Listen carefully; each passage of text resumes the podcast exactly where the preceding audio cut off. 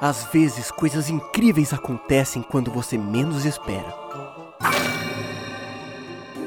Como uma porta que surge na sua frente. Onde é que eu tô? Seja muito bem-vindo à taberna do Guaxinim.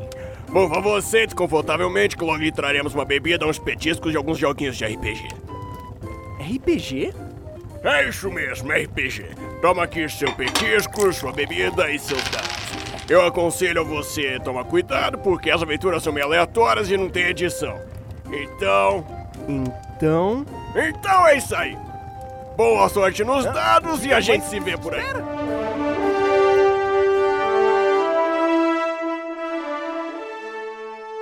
Podcast Taberna do Guaxinim. Aventuras divertidas, aleatórias e sem edição. Então, produção, cancela o som de fundo, viu? A aventura de hoje é.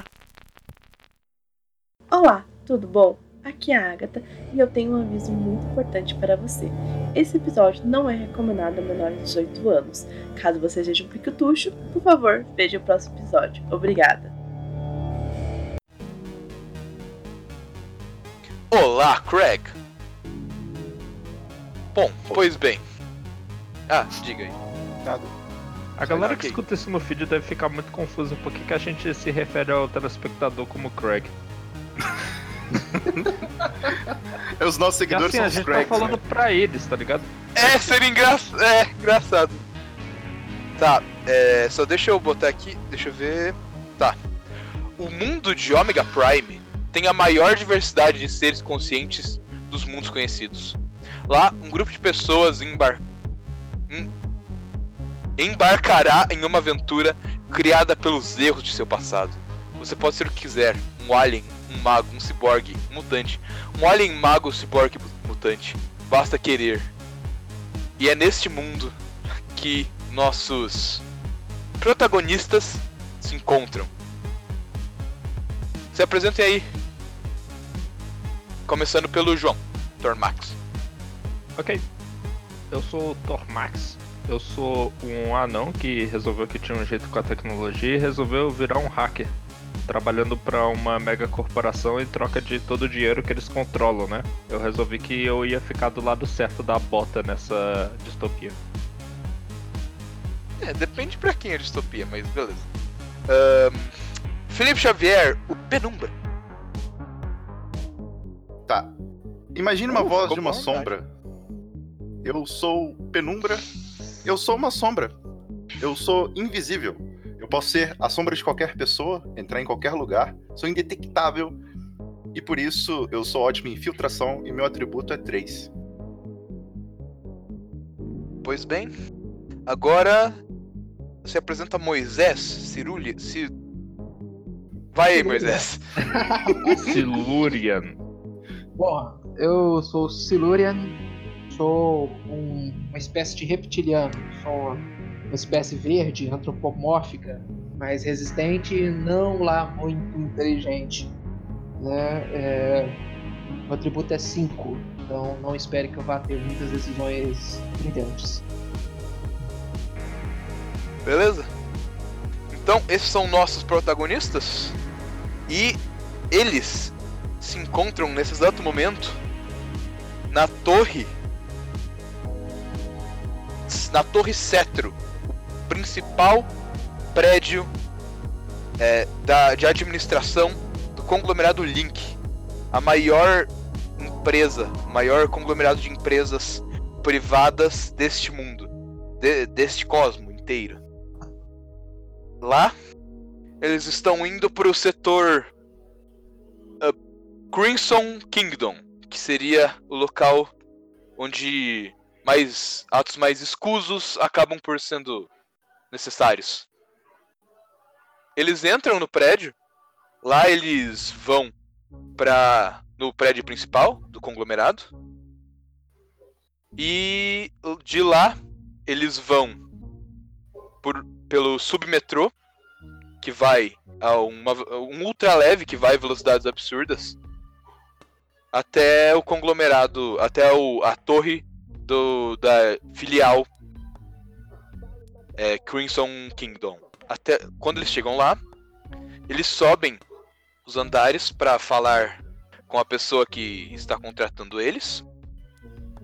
Essa pessoa, quando vocês entram, é uma pessoa extremamente pálida, de cabelos brancos, olhos vermelhos, um terno negro com gravata vermelha. E ele está com. Ele possui duas presas muito protuberantes. E está com. E unhas muito grandes também. E ele está lixando as unhas quando vocês entram. Me falem, como seus personagens estão? Ah, diga, o jogador. Não, eu ia perguntar só qual era o nome dele. O nome dele é Vladimir.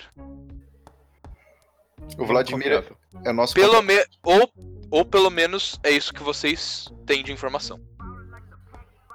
Você não sabe se isso é um apelido ou um nome de fato. O Vladimir ele é o contratante? dia, eu não, eu não me importo.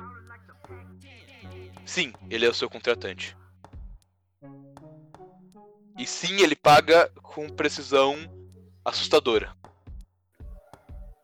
Quando o trabalho está feito, antes mesmo de você é, sequer pensar em comunicar para ele, o pagamento já foi feito. Hum, Ele já contratou a gente antes? Ele é um contratante com certa frequência de vocês. Na verdade, ele é um dos principais, se não o principal. Ele é definitivamente quem paga melhor. Eu vou, eu vou ali numa parede e projeto a palavra olá. Ele levanta a mão direita, um gesto de saudação. Opa, peraí. Ele levanta a mão direita em gesto de saudação e fala: Olá, caro amigo sombrio. Olá, caro anão. Como foi o último trabalho? Olá, Vlad. O Tormax diz, ele abre os braços bem abertos quando fala isso e tem um sorriso na cara como se o Vlad fosse amigo dele e fala: Tudo perfeito. Você conhece o nosso time. Quando mandam fazer alguma coisa, a gente faz. Aí eu tô projetando assim na parede cenas de ação que, que a gente tava fazendo antes. Eu vi Ele bate o olho pra, pra cenas. Ele não parece surpreso. Mas eu vi ele olha de volta pro É. Cir- e agora pro Silur. Si, si, puta, puta merda. Silurian. Eu só, vira só- pro reptiliano. Só eu sou amigo dele o suficiente pra saber falar o nome, é isso? Ele vira pro reptiliano. Cara amigo. Caro. Colega. O que você tem a dizer sobre o último trabalho? Ah, sempre é divertido esmagar umas cabeças. Que bom. É muito bom ouvir isso. Afinal, vocês estão, imagino, prestes a embarcar numa grande e muito interessante aventura. Por causa que nós temos um trabalho peculiar, para dizer o mínimo. Eu não Ele consigo é- me lembrar qual foi a última vez que nos chamaram pra fazer um trabalho normal. Ah, ora, nós temos nossos próprios empregados descartáveis. Vocês são muito pelo contrário, singulares. Ele digita algumas coisas no teclado virtual na frente dele e um holograma aparece no centro da sala. Não um muito grande nem muito luxuoso, apenas um bem prático, mostrando uma nave ele aponta pra essa nave e ele fala: Esta é a nave cargueira Sectus. Ela está indo em direção aos plane a planetas desconhecidos que nós acreditamos que possam haver materiais hum, perigosos e não muito convencionais deste planeta, que talvez o- os imperiais aquel- aqueles povo do governo estejam querendo minerar e ficar só pra eles. Minerar, ele faz aspas no minerar. E ficar só pra eles. Veja que infâmia. O que eu quero que vocês façam é que vocês cheguem nesta nave, infiltrem-na e, por qualquer meio necessário, impeçam-nos de chegar no destino. Vocês podem destruir, podem enviar para um, uma frota errada, enviar aos goblins do caos, não me interessa o que vocês vão fazer. Eu só quero que esta nave jamais chegue no destino programado. Isso está claro. Parece simples o suficiente. Simples até demais. Quais são os problemas que nós vamos Simples. enfrentar? Se fosse simples, não eram vocês que estariam indo pra lá? O que esta na... o lugar da onde esta nave está saindo é de uma nebulosa peculiar. Lá, os Dracous reinam absolutos. Dracous, vocês sabem que são raças de dragões serpente gigantes que vivem em nebulosas. Eles são bem agressivos e o Império, o governo, é um dos poucos que consegue negociar com eles. Ele aponta para pro, pro holograma e ele faz um puxado de mão, como se afastando. E a da nave ela vai dando um zoom out e vocês veem que é num território exatamente como ele falou de uma nebulosa, não muito longe de onde vocês estão, exatamente agora mas um lugar bem isolado considera considerando, considerando o resto da galáxia. Porque apesar de ser perto, não existe nada em volta. Lá existe só esta nebulosa e aparentemente posto de. É, um posto de recarga. Recarregamento. Ele fala: se vocês conseguirem entrar o quanto antes, o melhor pois invadir a nave em pleno movimento com a guarda dos Dracous será bem complicado.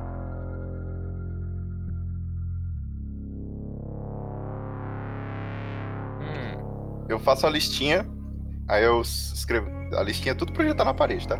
Dracous, eu faço um Vzinho. Nave, eu faço um Vzinho.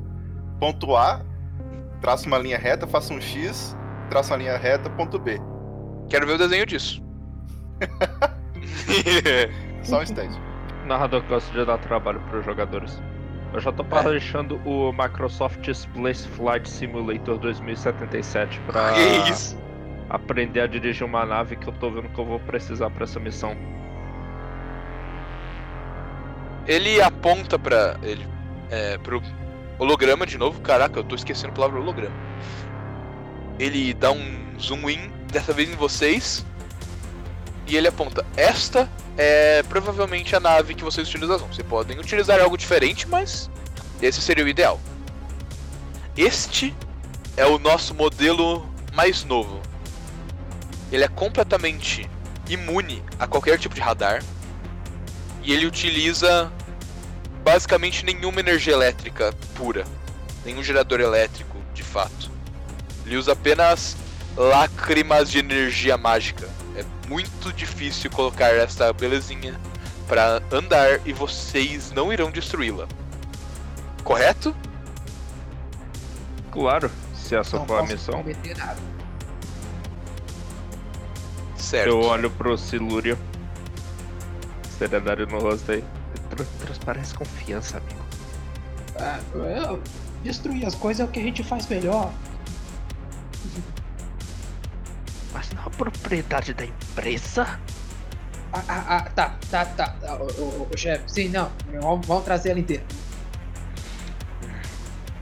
Ela está programada para um portal de retorno automático, também muito caro. Ela irá retornar para este exato ponto no momento que vocês apertarem o botão de emergência. Se esta nave voltar aqui sem que a nave Sectus tenha sido desviada, por assim dizer, vocês se tornarão nossos novos objetos de teste. Se me faço entender. Eu engulo seco porque eu sei que o Vladimir não é de brincar.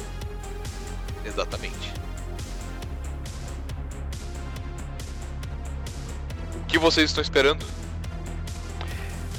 Eu quero fazer algumas perguntas se você ainda souber informações adicionais.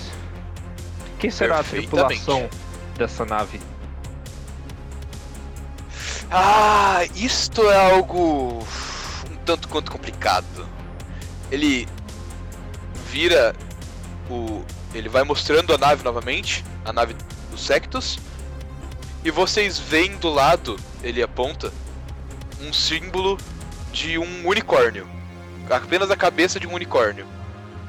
E vocês sabem que esse é o símbolo de provavelmente um dos impérios mais agressivos e beligerantes que existem. O Império de. Fife. Ah.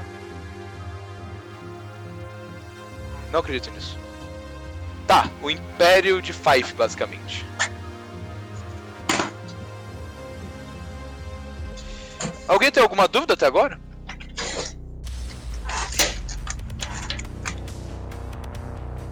Felipe, Não, Moisés? Oh, é, desculpa, eu tava preocupado projetando o desenho na parede. Sim, sim. Tô vendo. E ah, eu perdi o nome do Império? Império. É, Império de Fife. F-I-F-E. Eles são liderados por Angus MacFife, um dos maiores generais que já se conheceu, e seus filhos Angus II, Hutzman, que na verdade é uma mulher, por incrível que pareça, e Zargotrax. Não julgue, Os- Mori. Os três, provavelmente, também são os mais agressivos que já se conheceu. Eles, cada um porta uma arma de extremo poder, forjada pelo próprio pai, que é superior a basicamente qualquer outra tecnologia. Ele, quando ele aponta para esse símbolo do unicórnio, eles falam: Bom, imagino que vocês já sabem que encontraram lá por dentro, não é? Aparentemente, o imperador, os, os imperadores, no caso, da aliança, eles estão conjunto querendo conseguir o que este planeta traz. E nós não queremos que isso aconteça. O que haverá lá dentro provavelmente não será uma segurança com armas de fogo, com armas laser. Serão provavelmente homens e mulheres armados de martelos e machados, com armaduras extremamente resistentes. Eu tenho um flashback dos meus jantares de família. Ele aponta pro, pro anão. É, bom, você. Sua raça. Os anões astrais, seus parentes, são, são aliados é, incorruptíveis dos, do Império de Fife. Eles lutaram em inúmeras guerras, inúmeros combates juntos. Imagino que você tem algum conhecimento sobre eles. Um pouco.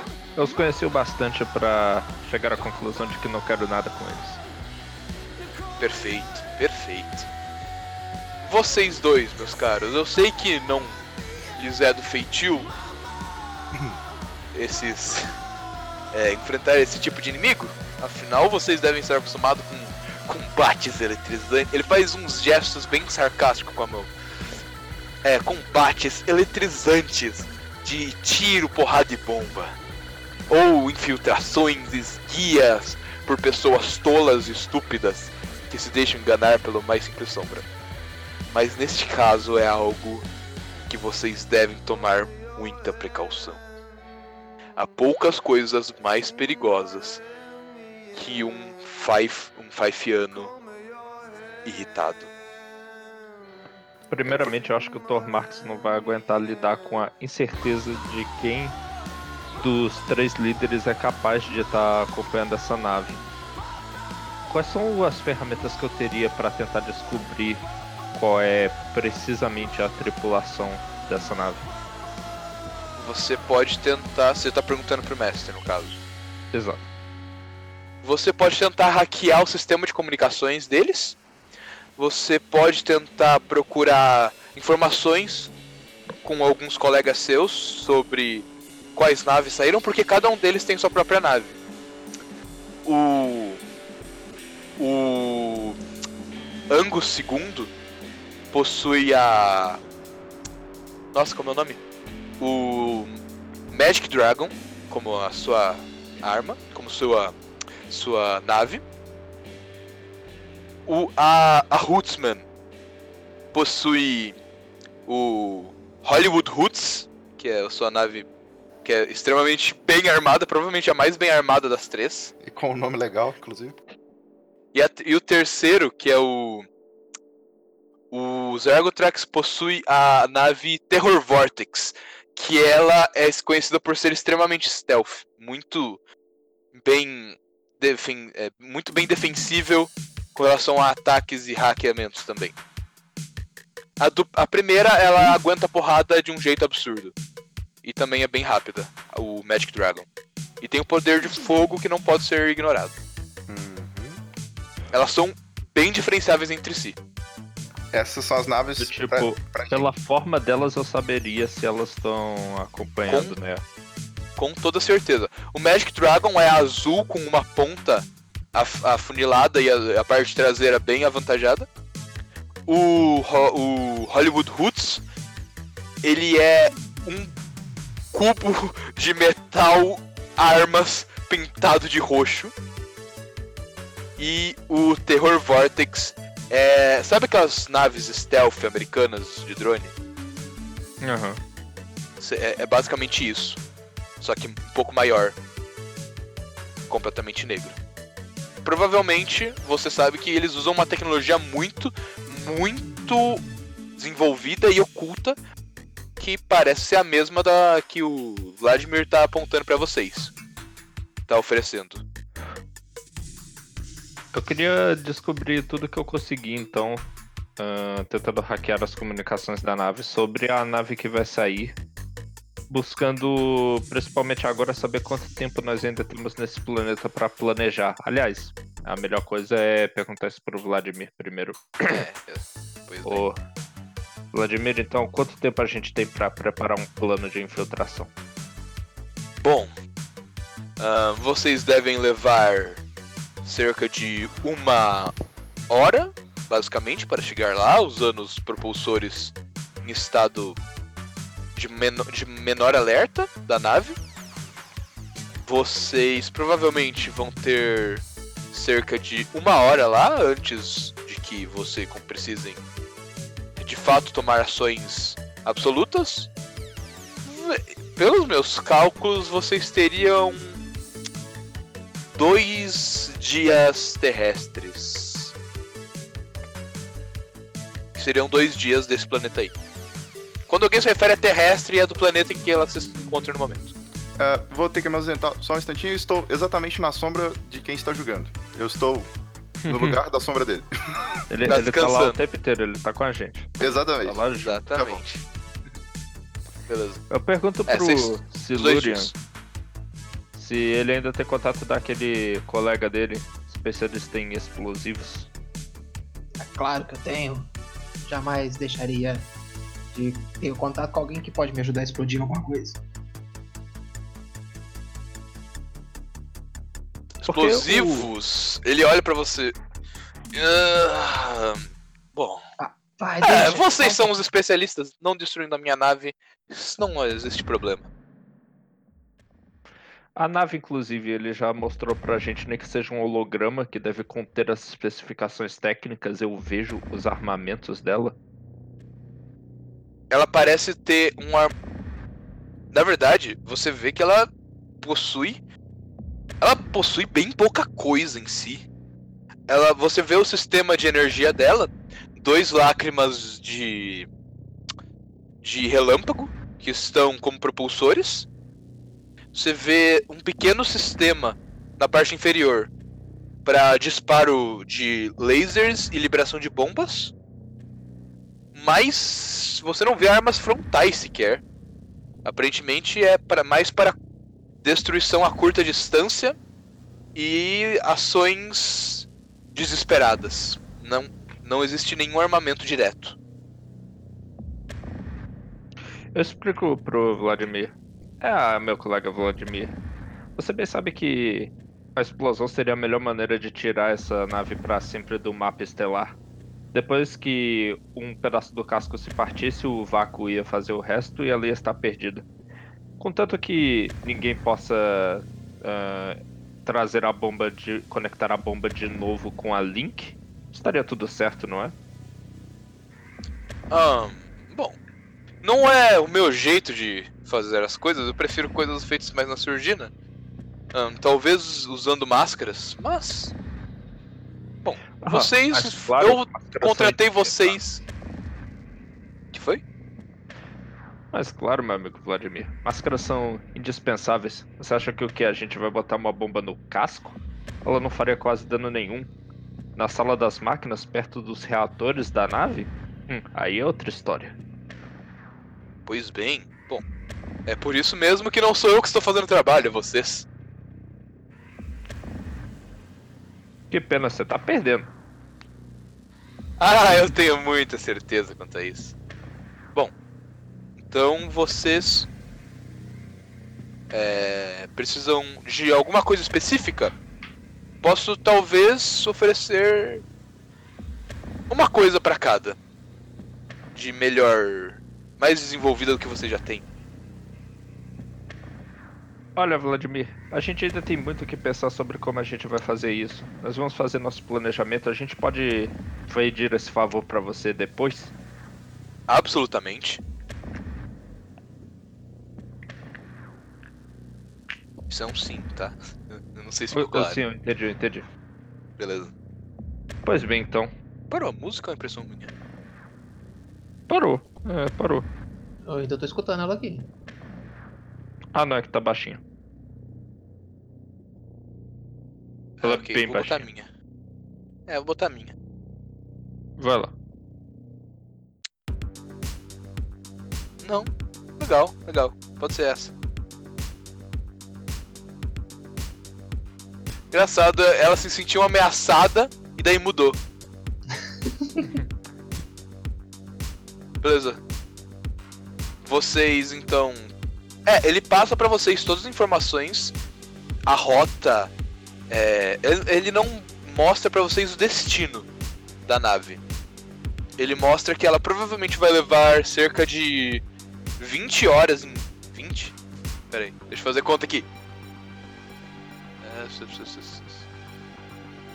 Mas, o nome do é, como? Eu tô fazendo uma lista. Tá, é, ela provavelmente vai ficar cerca de 20 horas em hipersalto, pelo que, pelo que mostra a rota que ele passou pra vocês. O que parece ser, tipo, Ela pra onde essa porra tá indo, tá ligado? Ela já zarpou? Não. Ótimo. Ela. Ela tá. É, o lugar pra onde ela tá indo não tá sendo mostrado. Por, e se vocês procuram em um mapa oficial, é puro nada. Se vocês fizerem as contas pra onde ela deveria chegar, vocês também veem que. É. É, 20 horas de hiperlin, hipersalto. Que ela vai nessa direção reta. Tem os avisos de que provavelmente os Dracos, que nem ele avisou, vão estar fazendo a guarda da nave por fora. E que São você. literalmente criaturas enormes ou eu estou muito enganado? Eles. Puta, eu tô tentando pensar em alguma coisa no mundo. em alguma mitologia. É tipo Apophis, tá ligado? Só que dragão. Com armaduras de metal. Que respiram no espaço. Respiram aspas do espaço. Existem. Eles são ranqueados pelo é, material da armadura. E eles são controlados pelos de prata. Os de ouro são brutamontes enormes, do tamanho de uma nave, que é o que provavelmente vai ser guia. E os de platina são normalmente. Eles são poderosos o suficiente pra se tornar na forma humana. Aham. Eu tô falando muito alto, gente? Não, não, tá de boa. Beleza. Ok. Tá. É, mais alguma coisa que eu esqueci de falar? Não. Aparentemente não. É, é isso. Eu viro pro Tormax. Olha, eu, Eu acho que eu vou procurar então o meu amigo da bomba e já já nos encontramos. Já vou saindo da sala. Eu vou procurar também os meus próprios contatos pra esclarecer algumas coisas que me deixaram com a pulga atrás da orelha. Rola um D2 aí, por favor. Qualquer um. Um D2 É, o 1 vai ser o Tormax e o 2 vai ser o Cerulho. é o Silurian. O Felipe foi. O Penumbra tá na sombra do Cerulho. Já que ele não especificou de quem. Beleza. Ele tá no, no estado quântico que ele tá na sombra dos dois quando ele voltar a colapso. Exatamente. Bom, pois bem. Bom, então eu vou atrás do meu contato. Ele sim, ele é um zumbi cyborg. Conhecido por ser um. Eu ia sugerir outra coisa, mas você quer um falar, zumbi cyborg. É, é Não, porque eu não ouvi você tanto de falou. zumbi cyborg, agora eu quero um zumbi cyborg na história. É isso. Sem problema, então vai ser um zumbi cyborg. Ele é um zumbi cyborg contrabandista. Vou atrás dele, Beleza? no esconderijo dele. E aí, tudo jóia? Ele olha pra você, você ouve barulho de mecanismo. Ahn, ele tá realmente feliz em ver você, é o que parece. Mas ele faz um olhar carrancudo pra você. Fala, o que, que você quer dessa vez? Vai destruir outra nave da empresa? Já fez três vezes. Ah, é claro que sim, não é? Pra que mais a gente precisaria de um bom explosivo? E você é especialista nisso, você gosta também, não é? Ele dá um sorrisão, ele dá um. Ele levanta o braço biônico dele pra dar um. um cumprimento em você. Ele Aí baixa eu- no seu ombro, ah! Esse é o cerulho que eu tava falando. É, Você é um dos meus compradores mais especiais, sabia, colega? Pois é, e hoje eu tenho uma encomenda mais especial aí. Eu diga, preciso- diga! Olha, eu preciso de alguma coisa que seja pequena, fácil de carregar, mas que dê pra fazer um estrago bacana numa casa de máquinas. Hum. Você sabe que eu não trabalho muito com coisas pequenas. Ah, bom, eu vou dar uma olhadinha aqui com os meus fornecedores mais. ahn, digamos. sutis, mas. Sutil é a Enquanto palavra, isso você não quer. Diga? sutil é a palavra certa, porque além disso eu preciso de alguma coisa que não seja rastreável de volta. Hum. Ele olha pra lista de contatos, fala: Bom, eu tenho a pessoa certa pra isso, não ser rastreado, pequeno. Ao estrago grande. É isso mesmo. Ele vira pra vocês, você os três tagzinhas que tem do lado direito do nome, que a ele mostra uma lista enorme de contatos. Cada um com três tagzinhas do lado, e as três tagzinhas do lado do, do nome que ele tá apontando é. É.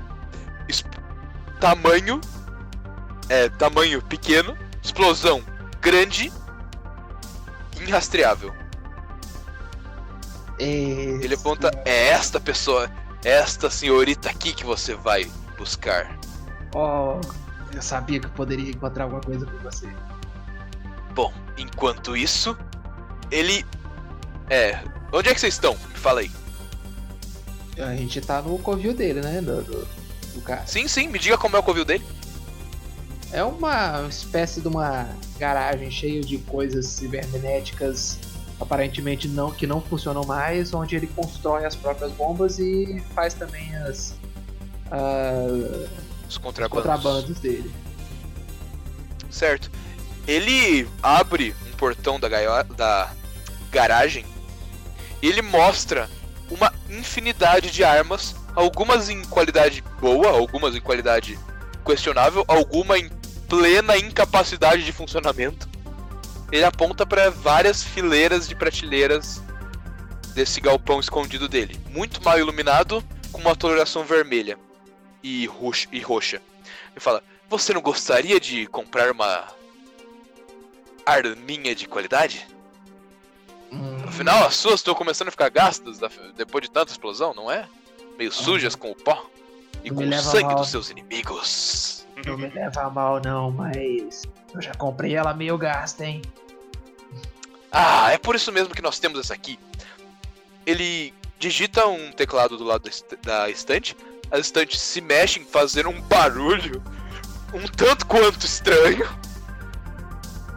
E é, uma das estantes mais altas se abaixa. E ele pega um fuzil é, de plasma que parece estar num estado bem bom. Ele fala, Tô- ele tô aponta pra você, fuzil de assalto automático, mira precisa, quanto calibrada. Incrível. Eu pego ele na mão, Ele- dou uma inspecionada nele. Aí eu Ele utiliza viro a pra um lado onde tem uma cabeça cibernética desmontada e dou um tiro pra ver se tá legal. Você vê que ele tava. O modo dele travado é o modo disparo triplo. E ele tem o modo é, full automático. Você- Como ele tava no disparo triplo, você vê três flashes de luz vermelha atingindo a cabeça.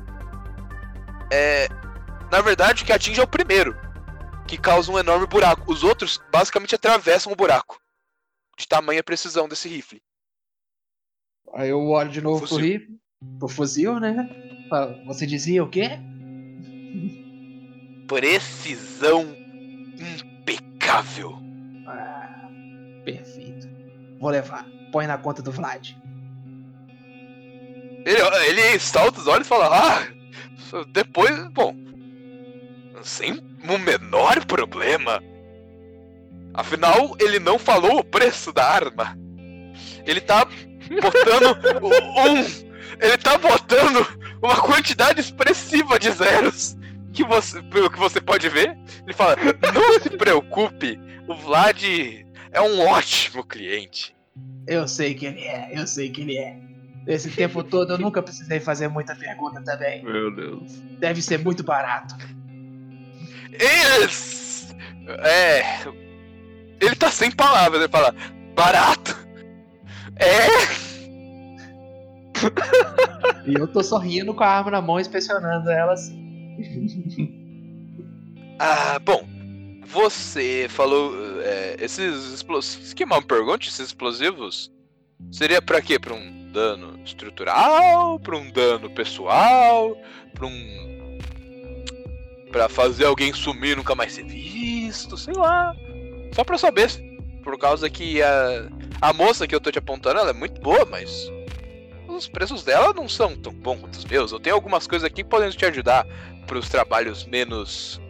digamos. precisos. Ele pega uma granada também. Uma granada parece ser de plasma. Ele vira ela. E você vê. E quando ela abre, você vê que ela é de uma potência absurda. E ele fala: Esta granadinha aqui não causa dano estrutural. Ela simplesmente aniquila qualquer coisa com vida. Ah, esses necromantes de hoje em dia, hein? Ele fecha de novo a granada. Ele aponta: O que você acha? Hum, é Ela também é muito silenciosa. Ele vira, ele pega uma. o que parece ser um protótipo. Um, amostra, entre aspas, bem menor. Provavelmente. é, Essa que ele mostrou cabe na palma da mão cheia. A outra cabe nos dedos. Ele joga. Você vê que. É, ele.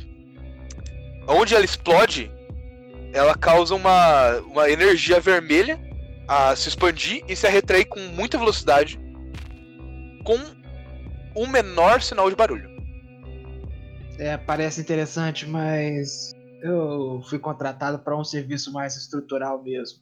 É quase como uma demolição. Ah, mas não vai, você não vai encontrar nem gente lá, ah, sei lá. Às vezes tem gente que quer impedir as coisas de explodirem, eu não sei porquê. Ah, é verdade. Esse povo não sabe se divertir. Tá, vou levar uma dessas então. Pra você não ficar triste. Conta Ah, do- do obrigado. Ah, pode deixar. Ele marca uma boa quantidade de zeros de novo. E ele fala: É um enorme prazer fazer negócios com você, caro Cerulean. Ele dá um abraço em você. Dá um tapinha Você é um amigo de verdade. Ah, não, você que é. Quero ver você aqui semana que vem, hein? Ah, com certeza. O Vlad deve estar muito feliz por a gente estar fazendo um negócio com uma pessoa tão boa. Ele, ele prende um riso com muita força. Ele fala, com toda certeza. Ah, Vlad. Ele olha, parece que ele tá olhando pro alto sonhando. Você não sabe bem com o que, mas você vê. Parece que tem alguns passarinhos saindo da cabeça dele em formato de cifrão. É, na minha cabeça eu tô pensando assim, nossa, esse rapaz gosta muito de paz mesmo. Beleza. Felipe, você tava esse tempo inteiro como sombra aqui do nosso caro Cerulha. Uhum. E você viu que eh, ele provavelmente foi passar da perna por uma. Não, passar da perna não. Eu ele percebi. provavelmente. Ah, você percebeu? O Isso aconteceu já antes. que honesto. Hã? Foi ligeiramente menos que honesto. É. É, ele não causou nenhum dano, pelo menos por enquanto, direto ao próprio Cerulha. Só Tá, provavelmente é aos bancos da precisa- empresa. Mas É uma situação em que a gente precisa coletar alguma informação importante? nesse caso, ele foi comprar arma. Ah, não. Então tô ali só de sombra, imitando os movimentos dele. E Beleza. a bomba. e da bomba. Certo. Antes de você ir pra esse endereço que ele te passou, do contato dele, vamos pro Tormax. Tormax, me diga, Certo. O que, que você foi fazer primeiro dessa sua listinha? Eu estou num estabelecimento de má reputação no meio da galáxia, banhado, no meio desse planeta, aliás, banhado pela luz de neon, onde as pessoas estão consumindo várias drogas sintéticas e se envolvendo com mulheres, com homens, com o que você preferir. Que é um lugar onde eu conseguiria um pouquinho de privacidade. Eu vou encontrar alguém por lá. Eu me Pois bem. acomodo num sofá amplo puxo um teclado com o qual eu sempre ando porque eu gosto de pagar de old school. Um teclado que algum dia já foi branco, mas agora tá com uma cor meio amarelada. Que é o que eu uso pra navegar no ciberespaço. Caramba. Caramba! Meu amigo! Apesar de não ter necessidade nenhuma, eu podia fazer isso só com óculos de realidade virtual. Porque esse encontro que eu vou fazer é virtual. Eu estou atrás de um velho amigo meu que eu sei que opera como um fora da lei, mais para os lados do Império Five. Ah, pois bem. Você entra na extranet, a- o, o sistema de comunicação utilizado de longuíssima distância, que é baseado em ondas mentais psionicas. Ele. Você se conecta numa. Você passa por um clarão arroxeado é, violeta muito forte e você se vê num espaço todo coberto por esse manto de luz violeta. Na sua frente surge uma imagem violeta também de um do que? Diga. O meu contato é um cara que já sofreu tantas modificações cibernéticas que quase não sobrou nada de humano nele. Toda a ideia que eu tinha pra ele era isso, e que ele se chamava Troy. Troy.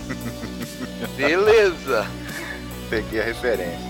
Eu acho que eu peguei também, mas eu não tenho certeza. Beleza. O Troy, ele tá ele tá de costas pra você. E ele quando ele se vira, ele tá com uma coisinha na mão.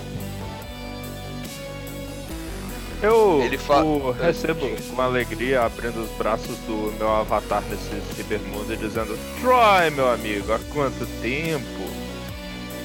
nesse mundo cibernético, sabe que na vida, re- na vida real ele provavelmente é um, um arremedo de máquinas com pouco ser humano.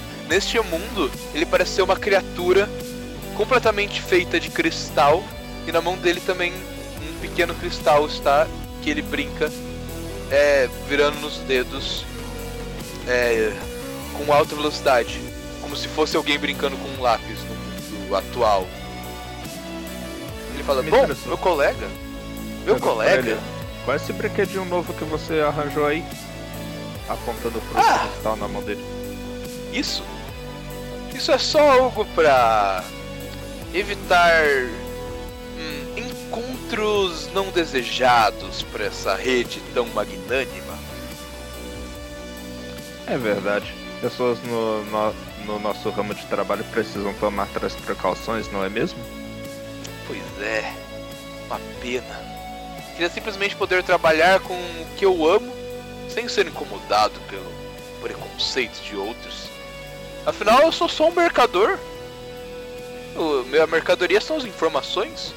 Que diferença há entre a quantas pessoas existem no exército com o mais novo óculos de realidade de imersão absoluta e blá blá blá. É verdade. Eu sou da opinião de que o equipamento importa pouco. O que importa é o hacker que está atrás dele. Mas vamos aos negócios, sim? Claro que eu não viria a você simplesmente para conversar sem nenhum motivo. Ele se finge de chocado, ele bota a mão no peito. Oh, não. Não acredito. Eita, o Groove foi embora. Volta, Groove. Ué, tô vendo ele aqui. Ah, tá. Ele tava Só trocando parou de de fazer. É. Ele falou. Tava trocando você... disco. Você não veio aqui só pra me ver. Não acredito nisso. Bom, vamos logo pros negócios. O que você quer? Que eu vou precisar agora de um pouquinho de informação. Como anda o seu acesso às redes confidenciais do Império Five? Five. Oh. Eu sei Esses que são você caras. tem muitas experiências, a maioria não muito positivas com eles. Achei que seria a pessoa certa para saber o que eu procuro. Esses caras são bem analógicos. Eles usam poucos sistemas completamente digitais, eles são mais magia, magia. Ele balança as mãos para altos. Ah, bom. Eu vou ver o que eu posso arrumar, mas realmente isso é uma coisa meio complicada. Me encontre em. Ele faz uns cálculos no ar. 8 horas e eu terei. Bom, você quer algo mais preciso? Senão eu terei algo bem genérico, realmente.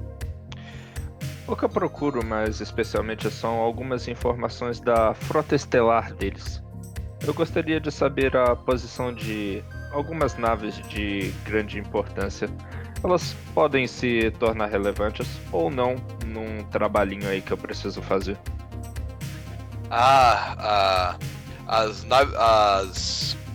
Nossa, qual a tradução de Eagle? Puta merda. Águia? Águia, obrigado. As águias de guerra são realmente uma frota formidável. Você estaria por acaso atrás dos. É. Grão-almirantes da frota? Os filhinhos do imperador? Olha, eu não posso falar pra você que eu não encontraria utilidade nessa informação. Ah, bom, muito bem. Agora, bom, talvez leve seis horas com essa informação mais precisa. Bom, Tem mais uma coisinha. diga. Talvez eu precise saber quais são os protocolos que eles estão empregando na identificação de seus soldados. Ah, isso eu posso lhe garantir. Você vai precisar de algo muito forte se quiser chegar dentro de um quartel-general ou algo assim que eles tenham. Porque esses caras, eles usam apenas uma tecnologia que é. Ele joga o cristal pro ar e quando ele cai, ele cai numa forma de uma espada que atinge o chão. Ele fala: O método Excalibur. Ah! Esse é muito complicado.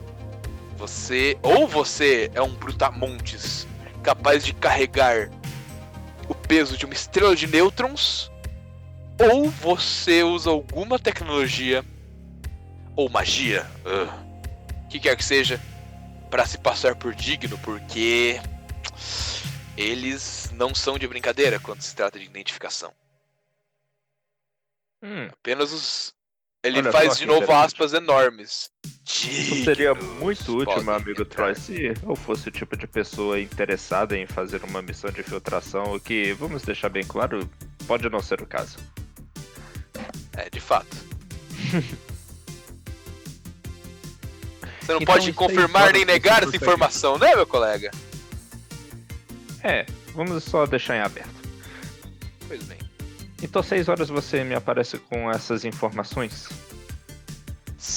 É, Será que elas acompanhariam informações sobre onde essas naves estarão. ah, como é que é? Destacadas durante os próximos dias? ele faz uma cara meio. Hum, tipo. Sabe aquela cara de que você faz quando você fala, puta merda, isso vai dar trabalho. Questão para o mestre. Ah. Eu Diga. quero saber se a nave que tá indo fazer. pegar. minerar coelhinhos voadores, o nosso objeto de interesse lá, ela é outra nave, não é as. Não, as Ele, ele apontou a. A Sectus, ela é bem grande. Ela é uma nave cargueira, com certeza. Ela não é uma nave de combate. Ela não está armada para combate. Vocês viram que as únicas coisas que ela usam relacionadas ao combate provavelmente são escudos e talvez alguns canhões de curto alcance. Mas de fato, armamento ela não tem. Pesado, no caso. Tudo bem, era só pra eu saber. Eu acho que eu vou ter que adivinhar qual é a posição dela pra eu não revelar pro Troy exatamente o que eu estou atrás. A partir dos movimentos da possível escolta dela, que provavelmente serão essas naves de combate. Ok? Beleza? Ok, o que mais? Ah, é, é. Ele falou, é, ainda que você comentou da, da exposição, ele falou, é, bom, levando em conta que você quer uma informação um tanto mais precisa e um tanto mais bem guardada, isso vai... Bom, você tem três possibilidades. Bom, bonito ou barato? Qual deles você quer abrir mão? Abrir mão. Eu posso fazer rápido. Não. Bom, bonito. Não. Rápido, bonito e barato. Eu posso fazer ele com uma velocidade muito grande, a um preço camarada, mas com uma qualidade mais ou menos. Eu posso fazer ele com uma ótima qualidade, rapidão, mas vai sair no seu bolso quem sai machucado. Ou eu posso fazer um trabalho impecável, muito bem ao seu orçamento, mas vai demorar um bom tempo. Tormax calcula consigo mesmo que provavelmente pelas necessidades do Silurian, sendo só a bomba e tudo, não vai custar muito. Então, ele prontamente é, diz que é pra fazer bom e rápido. Que Hum, o contratante dele, um que prefere se manter anônimo, vai cuidar da conta. pois bem, ele faz os cálculos. ahn, 300 mil créditos. Quanto isso é? 300. É. Peraí. Eu não sei, é Três tipo mil- cotação do iene? É quase. Pera aí, eu não lembro. Pera aí, deixa eu ver. No... Ah, meu caderno ficou na. Puta merda. Vai, Está 3 casa. mil reais mesmo. Deixa 3. 3. 3 30. Ah, 300, 300 mil reais, foda-se. Em barras de ouro, foda-se, tá ligado? Foda-se, eu não lembro. Eu tinha escrito, eu esqueci onde eu botei. Considerando outro, outros, outros trabalhos que eu fiz parecidos com esse, eu acho que Tá mais caro que a média. Mas eu considero que a compensação que o Vladimir está disposto a oferecer vai cobrir. Bom, você sabe que o trabalho dele é um dos melhores, com certeza. É difícil alguém que trabalhe melhor que ele.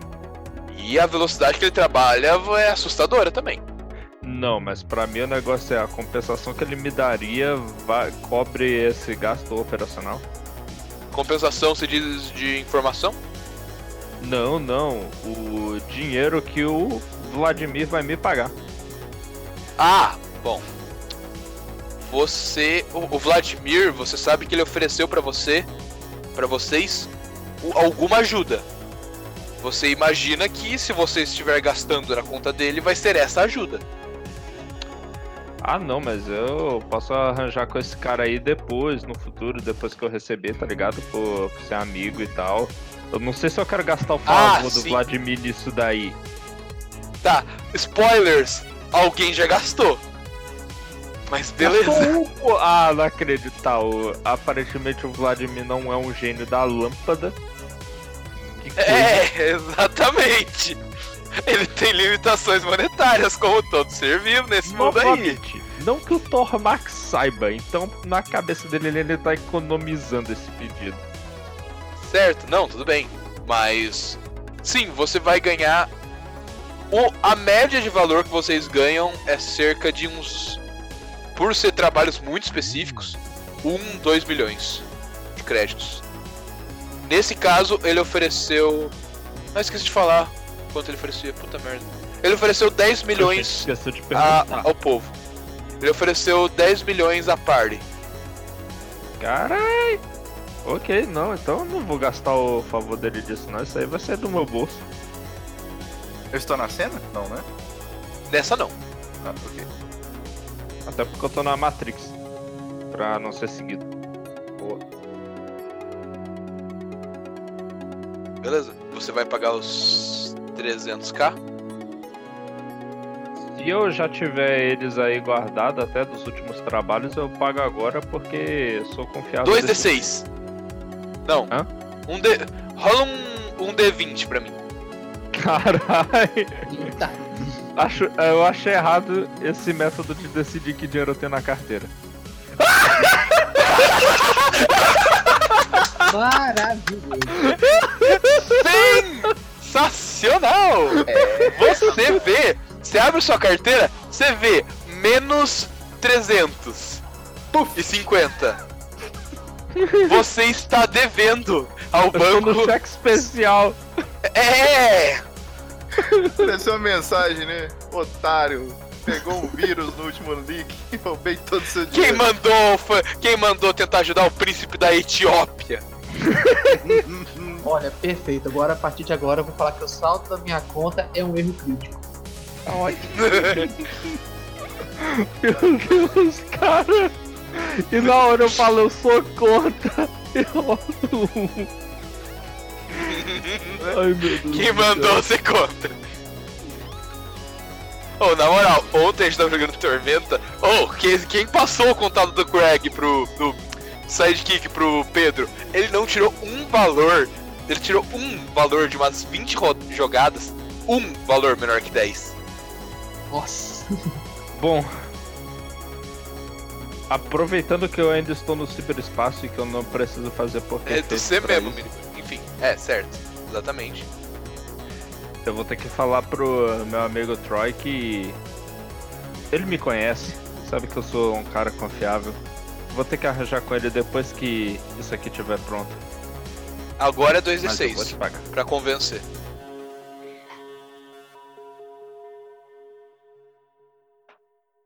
Seis e um. Um deles deu. Ele torce a cara, fala. É. Tá, né? Bom. Tudo bem, mas a informação vai ficar um pouquinho mais cara. Minha carteira. 10, 15, 33% mais cara. Nada que você não consiga pagar, né, colega? É. Você sabe o quanto vale essas coisas que você vende, não é? Se eu não soubesse, não venderia, né, colega? Acho que eu não tenho escolha não ser fechar, fechar negócio. Mas eu preciso bem. delas rápido e precisas. Ah, meu amigo, você sabe com quem está falando. Ele levanta a mão com um gesto de fechar, fechar contrato. E você sabe que você, na hora que você apertar, você vai estar começando a, a dever a ele. Já fiz o aperto de mão virtual lá, já tá isso tudo vinculado à minha conta negativa. Exatamente isso. Você ouve.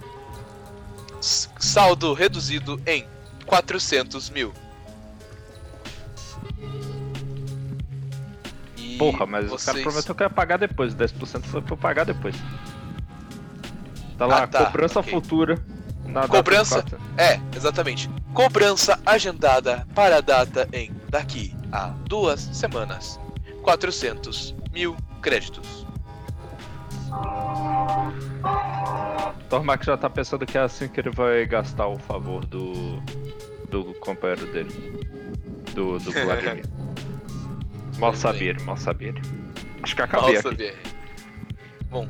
É, vocês não tinham um monte de outras coisas. É, bom, vamos agora pra outra Não, cena. eu acabei aqui, depois eu vou Ah, encontrar entendi. neste momento o Silurian e o Penumbra. Que ainda tem Não, mais no- algumas nesse- a acertar. Nesse, é, nesse momento o Peru. Os Perumbria não, o. Lagarto tá indo pra. pro endereço indicado. Com o Penumbra acompanhando. E vocês veem que é um lugar na cidade alta. Na parte mais chique da cidade. Não é um é, não, é, não é tão distópico assim pra ser uma diferença berrante. Tipo, berrante no sentido filme, sessão da tarde, mas ele é Uhum. certamente uma diferença tipo Rio de Janeiro, tá ligado? Tipo, favela de um lado, condomínio fechado do outro. E é um condomínio fechado bem chique. Dada a analogia. Vocês estão subindo os andares com a identificação que vocês têm, vocês param lá pelo oitavo, sétimo andar, no sétimo, e você mostra a identificação. O elevador lê e ele, afir e ele diz em voz mecânica, voz robotizada: Identificação confirmada. Vire à direita em 500 metros, em, perdão, 50 metros Caralho. para para o Como destino. A senhorita Echo está lhe esperando. Eu vou seguindo. Eu vou seguindo pelo me seguindo. Eu tô ali como uma uma- bela sombra de um lagarto. Tem uma setinha apontando. Plim, plim, plim. Eu vou seguindo a Você vai. Você segue a setinha, você vê. É um prédio de apartamentos. Você vê, são bem espaçados uma porta da outra. Na- quando você chega na porta de número 777, você vê que esse é o endereço que ele te passou. Ok, eu bato na porta porque. Um pouquinho assim, bato na porta. Certo. A porta abre automaticamente na hora que você dá a batidinha. E lá dentro você vê sofá, um sofá luxuoso, uma mesa bem bem feita, bem arrumada, uma vista bonita. E lá dentro você ouve uma voz falando: "Pode entrar. Tô aqui no fundo. Não liga pra bagunça." Ah, bagunça. Tá, tá. Eu limpo o pé no capacho e vou entrando. Conforme você entra e a porta vai fechando, você vê que realmente é um lugar muito bonito, muito charmoso. E você vai entrando, ela falou é para encontrar você nos fundos. E conforme você vai entrando, você vê um pequeno corredor. Nesse corredor, existem portas de madeira, madeira, muito bem trabalhadas, muito raras, muito caras, muito belas, cada uma mais bem decorada que a outra. A única porta que parece diferente é uma porta de alumínio cru, muito, muito simples, que fica completamente distante do, do resto da casa no final do corredor. Beleza. Penumbra, tá vendo isso? Eu faço um joinha na sombra, sendo que ele não fez na mão. É, tem muito, Legal. tem muito tempo que eu não vejo madeira, hein? Você O que vocês estão esperando? Vocês não querem fazer negócio? É, é Eco? É você que tá aí? Eu tô. Vocês ouvem a porta do. a porta de alumínio fa- fazendo som. Vem aqui. Por sinal, vocês podiam correr aqui rapidinho só pra dar uma ajudinha? É uma coisa, um detalhe. Detalhezinho simples. Tá, eu vou correndo, vou correndo. Em direção à parte de alumínio. Isso. Você, quando você chega perto dela, ela para. É, você para. Ela ouve. é, você ouve um som de trim e, a- e ela abre.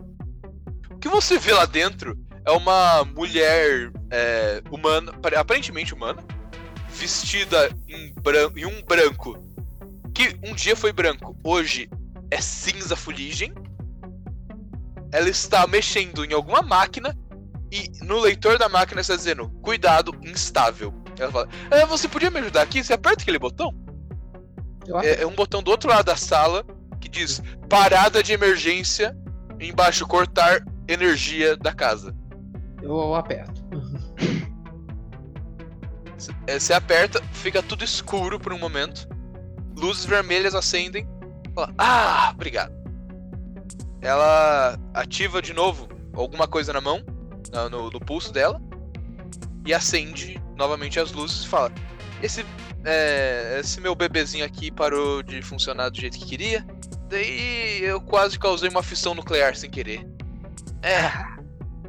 é, eu fico muito triste quando essas coisas acontecem. É, Bom. de vez em quando a gente é, acaba explodindo as coisas sem querer também. É normal. É, pois é, né? Bom, mas ouvi falar que você está precisando de algo mais. ahn, indetectável? Mais. pequenininho? Meus Sim. bebezinhos aqui fazem o trabalho. Ela pega três bolinhas não muito grandes, tamanho de uma bola de tênis, cada, cada uma. E ela fala. Ela começa a fazer malabarismo com elas. Ela fala. São maravilhosas. Ela pega no ar. Fala. Você gostaria? Estaria interessado? Posso fazer um preço camarada. Parece ser exatamente o que eu preciso.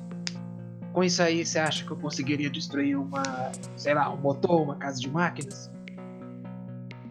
Eu não tô mais numa casa de máquinas. Você podia destruir uma a casa de todas as máquinas. A fonte de energia desta Mansão de cidade máquinas. inteira. O quê? Mansão de máquinas. Uma mansão de máquina. Poderia destruir qualquer máquina que, qual, que sequer entrasse no seu caminho. Ninguém ia descobrir que foi você. Eu tô com os olhos brilhando, né? Nossa. Como parece- você participou, você fez negócios com o nosso coleguinha, o Perigo, e vocês sabem que às vezes o preço dele é meio salgado, sei lá, ele, não- ele é muito honesto, mas eu não gosto das coisas escusas. Eu sou mais direto. É mesmo? Então. Nunca percebi. Exatamente. Eu estou oferecendo um milhão por cada. Não é um preço que eu faço todo dia. Nossa, isso tudo? Isso Será? tudo. Ela olha pro rifle nas suas costas e ela fala. Ah. Mas. Tá, ok. Ah. Deixa eu ver. o meu grupo tem 10. Isso aqui já tá na conta do. Tá, eu vou levar só uma. Tá, uma. Ahn, por curiosidade, eh, você pretende causar um estrago, tipo. Você quer que o- os meus bebês façam o trabalho inteiro ou você tem alguma outra coisa pra fazer o trabalho? Por causa que normal é os colegas fazerem por três. Olha, veja aqui. Ela pega três bolinhas bem menorzinhas, ela bota em uma. É, vocês veem que é uma. É, um, é uma gar- quase uma garagem completamente desarrumada, tudo. É, fora do lugar. Umas, uns pedaços de máquina jogados no chão. Uns. É uns frascos. Uns frascos não, uns containers pequenos com um símbolo radioativo. Meio. Meio furado. Com uma pequena luz saindo de dentro. Umas coisas. tudo jogada pelo chão. E de um lado tem uma é, uma entrada que tem uma, um sinalzinho escrito área de perigo. Ela vem, vem aqui, vem aqui. Ele chama vocês. Ó, Ela planta três, armi... três dessas bombas. E ela fala: Este aqui é o controlador. Ela tira do o pulso dela, tem uma pulseirinha. Ela faz um gesto com o polegar opositor pra cima. E ela fala: Tudo que você precisa fazer é fazer isso. E ela baixa o opositor em direção a, a- ao punho fechado. Fala: Pá! Daí, na hora que ela fala pá e, e abaixa o dedo, todas as bombas explodem ao mesmo tempo. Elas são precisas. Quanto calibradas que nem esse riflezinho aí que você tem nas costas. Ofendeu seu rifle. Eu, eu chego ali Oi? no campo. Eu, eu chego no campo de visão do Silurian e escrevo a seguinte frase: Vê se consegue é, visão noturna. Ah, O anão tem visão noturna, tá? Mas o Tormax. Você também tem, por sinal. Ah, eu, eu sou, Ele. eu sou a sombra, rapaz. É, você tem visão é, de tudo que não está na luz, basicamente. Tá, você. Não, o Tormax não tem. Mas Tá. eu imagino que você tem algum equipamento, né? Não, não, beleza. Então arruma um por Tormax. Não, o Silúria, pra mim, no caso, né? É, ele falou que você já tem. Ou não? não, o Tormax que tem, o anão. Ah, não. Então, Silurian, arruma um aí. Tá. Mas aí se eu for arrumar, eu. Tá, tá, beleza. Mas o. Deixa eu só ver que eu, eu tô ficando tão burro quanto o Silúria. É. o. é, a- a- elas só funcionam se for as três juntas ou ela só dá um pouco mais de trabalho se forem? Você tá perguntando pra ela. É. Ela fala, bom, até três podem ser ativados ao mesmo tempo. Mas. Bom, não, elas não são. Elas não são necessariamente ativáveis de, pares de três. Ah, Ah, só uma coisa, esqueci de comentar. Na hora que ela colocou cada uma, ela ficou indistinguível do resto do ambiente. Fala, são, o preço é muito acessível, eu uso tecnologia e magia de mímicos. Sabe o quão trabalhoso foi dissecar todas aquelas portas e mesas? Ah, é porque eu vou estar tão em cima do lugar e você falou que isso tudo destrói uma, uma mansão de máquina. É, não- Mas em compensação, ela pode ser ativada. Ah, digamos, você pode, sei lá, ativar no Espaço Ventus, no Cosmo Ventus, lá com aqueles dragãozão lá, bem louco. Você podia destruir um deles daqui. Pá! E ela faz pá e aperta o dedo de novo. Só nesse gestinho aqui, elas têm um alcance até onde eu pude testar ilimitado.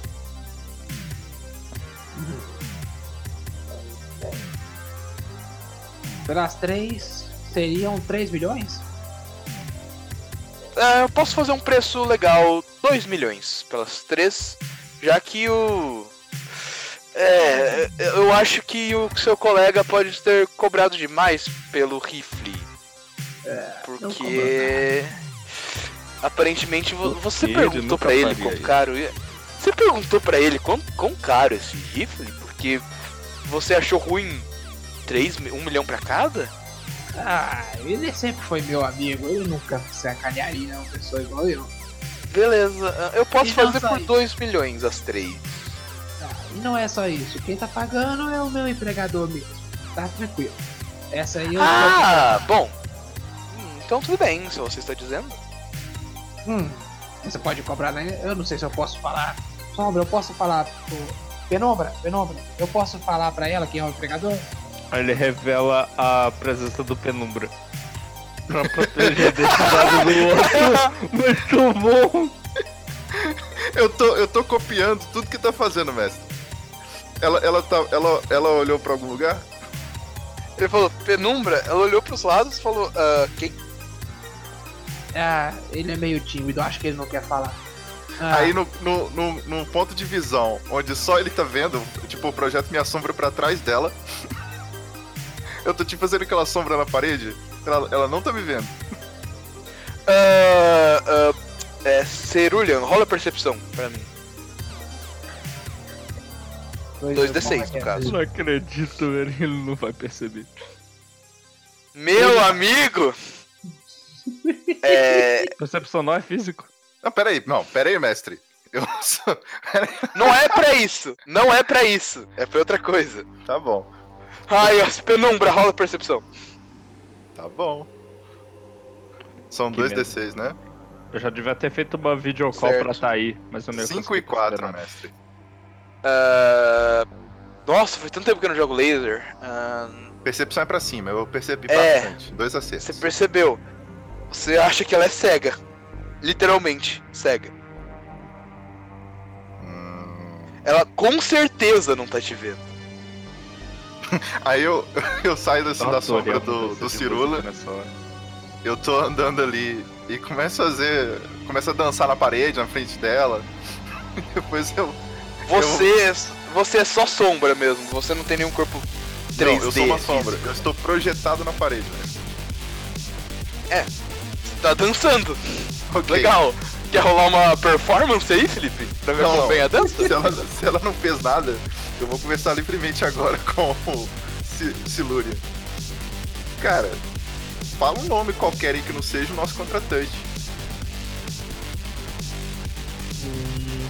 Daí ele fala: um no- ah, o nome do nosso contratante é um nome qualquer que não seja o nosso contratante. Eu coloco assim, eu coloquei é. é Gosni. Não, eu tô com medo dele falar o nome do dono da empresa sem querer. nosso contratante é o Gosni. É, Da é, dona, no caso. Tá, é o, é o Gosling. O contratante é o Gosling. Põe na conta dele.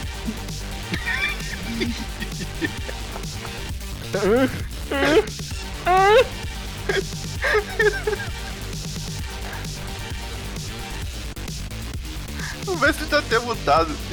Pera aí, rapidão. Tá, só uma questão assim. O meu personagem ainda, ainda não sabe o que, que o Tormax conseguiu, né? Não, a gente tava pra um lado pegando as armas e o Tormax foi pro outro lado. Tá, a gente ainda não fez o briefing da, da missão. Beleza. Todos juntos não. Tá, mas qual Tá, seria o problema beleza. da gente falar o nome do, do cara da empresa, assim? Só uma. Eu sei lá. Por qual Não, seria? nenhuma, só que eu não falei, aí eu acho que ele pensou que ia dar treta. É, até então achei que como esse ela, essa aí é- Não, se vai é, dar ou não dar, vocês não.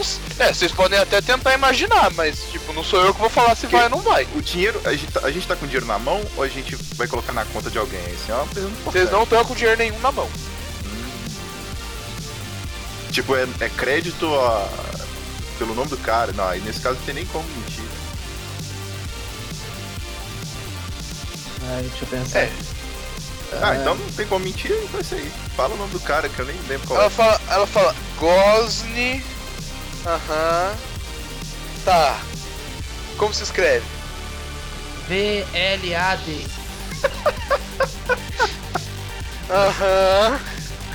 Ah, Ela tá digitando alguma coisa. Tá. Ok. Ahn. Amigo, senta aí, vamos conversar. Tá. Ela, ela aponta pra você um, um amontoado de espuma envolto em algum tipo de couro sintético que parece ser um puff. Fala, senta aqui. Também. Amigo, você provavelmente foi trapaceado pelo perigo. Você está aqui me oferecendo armas para um Gosni que se soletra Vlad. E você não me parece. E você tá se agitando demais e falou penumbra que eu não faço ideia do que seja. Que tal ser um pouquinho sincero? Fala, fala que Penumbra é o cara que tava no ponto eletrônico. Você tava. Você, Eu É. sou o seu consultor. É. Tô projetando É. isso na parede. Eu tô. o Penumbra tá aqui no, no telefone comigo. Eu tô falando com ele pelo Bluetooth. Ah, é? Porque eu não tô escutando. Cara, vai. Ô, moço, Ele tá no foninho aqui, ó. Ele tá no foninho. Não dá pra escutar mesmo. Não, só eu tô escutando. Eu consigo escutar cada detalhe dessa sala e desse prédio inteiro. Você não está ouvindo a voz de ninguém aí na sua cabeça, não. Caralho! Eu estava os dedos atrás das costas. Eu adoro vocês! Eu estava os dedos atrás das costas. Fa- ah, ah, o que você acha de ser sincero logo? Não importa o que é esse penumbra. Só me fala. De quem eu vou retirar esse dinheiro? Da conta de quem? Olha, é sigilo. É totalmente sigilo. Posso confiar em você igual eu confio no perigo, que é um cara bem gente boa, bem honesto. Ela, olha- ela tá olhando pra você com muita pena. Ela fala, pode. Ai. Eu fui contratado pelo Vladimir. Por que você não falou logo, meu amigo? Tá, eu já fiz trabalhos pra gente que veio aqui pro do jeito que você. Só. Tó, leva. Leva, a gente acerta depois, cara. Ah, Eu só quero. mestre. Eu, eu só quero que meus bebezinhos entrem em ação. Diga. Ô, mestre, tá. É, fazendo o checklist, eu sou o cara que vai coletar informação. Como é, eu tem algum local, alguma empresa em que eu posso me infiltrar para tentar pegar informações sobre tripulação, detalhes das naves, alguma coisa assim? Depois que eu paguei 400 mil dólares por isso? Dólar não, real. Alguma coisa? Então foi Ah, de graça. deve ter sido ser por tá 20 assim dólares. Não, é, bom. Ah, Felipe, ah, o que, que você quer especificamente? Você sabe que Não, não. o Torna, que o Tormax foi lá pra ver quem que seria, quem que está guardando a nave em geral. Uhum, tá. Então tá. Então, assim, na lista que ele passou pra gente, tinha lá disfarces, bomba, informações da tripulação, rumores sobre o projeto do FIF. E esses Vai, dragões podem. nada, eu não perguntei sobre. Não, então beleza. Eu, primeiro nós vamos juntar cara. contra. A gente vai juntar os três pra fazer o briefing e eu vou tentar resol- pegar essa questão dos rumores, vou tentar entrar assim no submundo, escutar conversas, tentar encontrar alguma informação sobre esse projeto. Tá bom. Beleza. Conforme vocês estão saindo da casa da Echo, ela fala, bom, tchau e seja lá quem seja esse penumbra, tomara que vocês. Sei lá. não- boa sorte, cara. Se precisar. Ó, ela, ela puxa um número- um- uma coisinha. Ó, um número de uma psicóloga aqui, ela é muito boa. Sério. Confia em mim. Vai lá, filhão. Vai lá. Engraçado que você não é a primeira pessoa que isso. deveria Eu procurar. sei. Eu sei. Ai, perigo. Ela fala enquanto fecha a porta.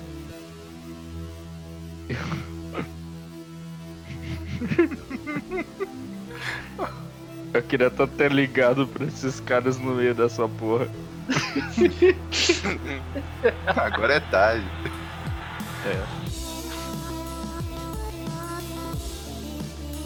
Ok. Beleza. Então, nós três nos juntamos, fazer um briefing do que, que a gente tem. Certo. Tá, beleza. O que que não conseguiram que eu posso tentar arrumar? Olha, eu descobri uma coisa um pouquinho preocupante sobre a maneira como esses guardas conferem quem é de verdade e quem não é. Os caras que são de verdade aparentemente são capazes de levantar armas bastante peculiares, feitas de estrelas de nêutron. Vocês sabem do que eu estou falando? Hum... Bom, deixa eu consultar aqui na minha memória de sombra. Como é que eu posso saber disso ou não, mestre? Talvez o cara tenha ouvido falar. O fato é que são armas super densas que não é qualquer um que simplesmente consegue levantar. Aí é uma dúvida É, você- pro mestre mesmo. é, co- como é que as pessoas conseguem levantar? É, é, você sabe que é uma tecnologia. Uma tecnologia ou uma magia, ninguém sabe. Que ah, o peso delas é sempre igual ao máximo que a pessoa consegue levantar, mais uma grama. Então, a menos que uma pessoa seja corretamente, seja a pessoa correta, vocês não sabem quais são os pré- pré-requisitos que eles vão ter para o que seria a pessoa, a pessoa certa é, vai ser sempre mais pesado, um- uma grama mais pesado que o máximo que alguém consegue levantar. E isso é. E você- isso pode ser burlado. Você sabe. Já, você sabe de gente que já fez. Você pessoalmente nunca fez. Ah, não, mas agora eu confio no meu amigo Penumbra que ele vai conhecer essas pessoas que já fizeram e descobrir seus segredos. Meu filho, eu sou qualquer pessoa. Inclusive, eu posso estar debaixo dos seus pés nesse exato momento sem nem saber. Isso não resolve o problema dos disfarces que nós precisamos, Penumbra. Não, simples. Olha só. Provavelmente isso não é exclusivo dessa nave dessa empresa. Desculpa. Primeira coisa que eu vou fazer. Não é empresa, é, é governo. Governo. Ótimo. Sim. Eu vou entrar na sede do governo onde essas pessoas trabalham. E vou dar uma andada No lá. consulado, no consulado desse- do governo nesse, nessa cidade. É, porque é, só- eu- só pra falar. É, esse planeta que vocês estão é, é a capital do, do Império atual, onde vocês estão. Beleza. É pra lá que eu vou. Pro consulado. Ok. Eu vou entrar. Eu vou. Que merda, eu, eu não vou... consigo ficar num ponto pra Não, ele não, porque eu não vou sei- uma sombra. Não, Eu não sei se, se o nome é consulado, acho que é embaixada, não tenho certeza. Qual a diferença Depois- de consulado e uma embaixada? No consulado tá o cônsul, na embaixada, o embaixador. Ah, Basicamente é isso. E as autoridades que cada um tem são completamente diferentes. Eu não sei Um qual é de tem cada um. menos autoridade do que o embaixador. Tá, simples. Tá. Tem um bar. Tem um bar perto desse prédio, não tem? Se isso é a capital, teria uma embaixada. Ah, beleza. É, com certeza tem um bar. Beleza. A gente vai lá pro bar. Na hora que entrar um soldado, eu me transfiro pra sombra dele. Ele vai, em algum momento, voltar pra dentro do, do consulado, embaixada. E lá eu vou tentar buscar informações. Eu vou ficar passar um dia com ele, um tempinho, e verificar como é que funciona essa questão dessas armas. Eu vou pesquisar lá um pouquinho, entendeu? Ele vai voltar no bar, eu saio do corpo dele, pronto, tenho as informações. Tá. Bom, ok. Você vai fazer Eu isso? quero ajudar ele sugerindo o seguinte: a gente tem que fazer um profiling preciso pra encontrar o idiota com mais cara de estagiário de primeiro dia do emprego lá, porque ele é o tipo de pessoa que provavelmente vai ter problema com esse método de identificação que ele nunca usou e vai revelar alguma coisa interessante pra você quando E com certeza-. No primeiro dia de trabalho, tem a comemoração no bar. É verdade. Bom, beleza. Vocês então vão pro bar. Fica numa parte alta da cidade, obviamente. E vocês veem que lá tem. Lá tem muitos bares, a maioria deles é, são bares pra gigantes de gelo e pra anões. Eles são os principais frequentadores desse bar. E muitos humanos bem parrudos. Que vocês acreditam que sejam os. os Faifianos. Não, Faifianos fica ruim. Ah, ficam. Fifeiros. Fives. Os cinco. Nossa, Felipe. ficam os. O povo de Fife. Ficam o Five Folk. Faz fogo. É, é bom. Certo. É pra lá que a gente vai. E eu vou. Né? Tô fazendo ali a mensagem. Tormax. Eu não galera- ouvi que a maioria. Não, não, eu acho que eu ouvi algum, alguma coisa errada. Você me disse anteriormente que talvez a maioria da tripulação dessa nave era de anões? Não, né? Não, eu falei Ok, ok. que era do povo de Fife. E que anões são muito. são alia- aliados incorruptíveis do povo de Fife. Eu acho que os aliados incorruptíveis são uma péssima fonte de informação. É melhor ele pegar a galera de Fife mesmo. Desculpa, Penumbra, prossiga. Então, beleza. Tô lá no bar. Eu quero ver qual que é a galera que tá mais animada, assim. Você vê que o de lá é bem animado. Os gigantes de gelo são conhecidos como frequentadores de bar de primeira. Eles. é, tipo, é o típico cara que vai pro bar com os amigos pra beber e, fi- e fica felizão. Ele esquece todos os problemas. E se ele tá lá pra beber, ele bebe e ele dá prejuízo pra loja de um Eu tô- jeito ou de outro. Eu tô concentrando quem tá com o uniforme do consulado. A gente Do vai Império. pro. Ah, boa. Do consulado do, Do Império de Fife. Exato. Da embaixada. da embaixada, correto. Você vê alguns anões, um ou outro gigante de gelo e uma boa quantidade de humanos parrudos. e algum five, um five folk? Esses, pa- esses parrudos você imagina que sejam. Beleza. Mas, tipo, né? Humano. tá, Você tem concentrando, concentrando nesse grupo agora. É, deles, o, o cara que tá mais loucaço, que provavelmente. E mais novo, esse provavelmente é o estagiário. É o que tá bebendo como se não houvesse amanhã. Horas são? Tá de noite. Que horas né? são, Felipe? Beleza? De noite? É. Beleza, tá de noite. 22. Você vê que tão- eles estão bebendo caneca por caneca. Parece que tá difícil ficar bêbado ali. Parece que o povo ali aguenta uma bebida. Oi, rapaz. Ok. Então eu vou fazer um do Unité e vou unir um deles. Você. Bom, beleza. Você vê que. Você rola o dado aí, um D6, tem seis na mesa. Dois gigantes de gelo e quatro humanos. É, um, um gigante de gelo, um anão e quatro humanos. não, mas eu vou nos humanos, é, eu não vou Então no... rola. Rola aí, um, um D4. Dois. Dois. Beleza. Você vai pra sombra de um que parece ser parrudinho mesmo. É. Não muito gordo, mas realmente encorpado, mais que os outros.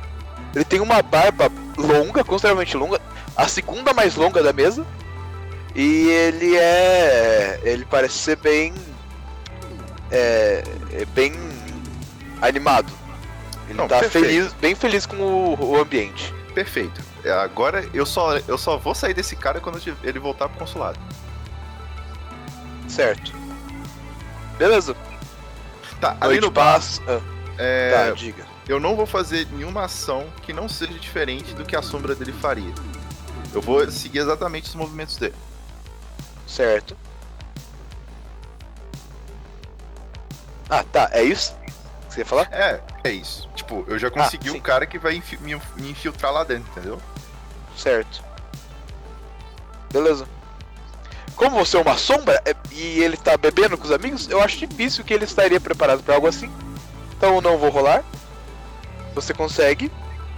E você vai. É, ficar lá. Horas passam. 11, meia-noite, uma da manhã, duas. E eles bebendo. Bebendo, bebendo, bebendo. Lá pelas duas, três da manhã você vê o mais da direita tomba. Um mais do lado dele fala: esse cara. Esse cara, nossa, muito foda. O cara que você tá fazendo a sombra fala: É. Não aguenta. Fraquinho. O da sua esquerda, ele parece que ele nem percebeu que bebeu álcool. Ele realmente tá bravo. Ele bebeu mais que o que tá caindo, mas não tá muito diferente não. O seu também, ele bebeu mais que os outros dois, mas ele tá um pouco, um pouco tonto. Os Beleza. outros dois não, os outros dois estão quase mortos. Tô pianinho. Tô sussa. Beleza. Fala, bom, vejo vocês amanhã, cara. É, Hoje, você sabe, o embaixador é meio chato. É um cara que não se faz muitos amigos. Ele é bem babaca às vezes. E o cara do lado dele dá um tapa na cabeça dele. É, engraçadão. Você vê que provavelmente o cara à sua esquerda é o embaixador. Caralho. Minha sombra dá uma tremidinha assim, sabe? Engraçadão você, eu já falei, eu quero você na minha mesa amanhã. Ah, tra... Você beleza. aham. Você não, você não me virou meus purnados pra ficar assim de piadinha comigo, virou? virou? O outro fala, não, não, não, não, não. Tô só brincando, chefe. Ah, bom mesmo. Daí ele se levanta, o, o seu se levanta. O embaixador, ele tá assim mexendo, que é o que tem a maior barba daí. Uhum. Ele tá mexendo aí, caneca, dá mais umas goladas. O seu tá indo embora e você vê que o, o, o à sua direita ele tá ajudando o outro que tá caído no chão bêbado. E a- o, o seu. O, o subordinado do embaixador, que é com quem você tá, ele sai, ele vai pra casa, um lugar perto daí, dorme. passa a noite, tal. Quando ele tá dormindo, eu quero dar um searching na, no quarto dele e ver se eu acho alguma informação. Beleza? Você vê que é um quarto com. É bem simplesinho. Você vê que tem uma, um pequeno martelo. Dois pequenos martelos é, em cima da mesa. Ahn, algumas folhas de papel, que parece ser papel é, com alta con- condutividade mágica. Parece ser pergaminhos de, de magia. Uhum. E eles. Você vai vendo, seguindo pela casa inteira ou só pelo quarto. Tá, provavelmente eu quero encontrar informações sensíveis ao martelo, a- sobre as armas especiais que a gente tá. Armas de neutro, por exemplo. Imagino que o, mar- que o martelo seja uma delas. Tô procurando informações referentes a essas armas. Tá, você procura, ele. É, você vai olhando os papéis e tal, você vê o. O, o comunicador dele, o, comunica, o comunicador. O. Foda-se o celular dele, o que parece ser um celular dele, Uhum. Que tem os dados pessoais, esse tipo de coisa, anotações tal, um tabletzinho. Você vê esses pergaminhos, você vê os martelos em si, e o resto parece só ah, caneca, coisa, um som de alto, um assim, caixa de som, parece que ele gosta de música. Tá, eu tento Não- pegar assim, o pergaminho, mas não acontece nada. Eu fico, caralho, essa merda não abre. Não, ah, tá, entendi. Aí, aí eu fico assim, porra.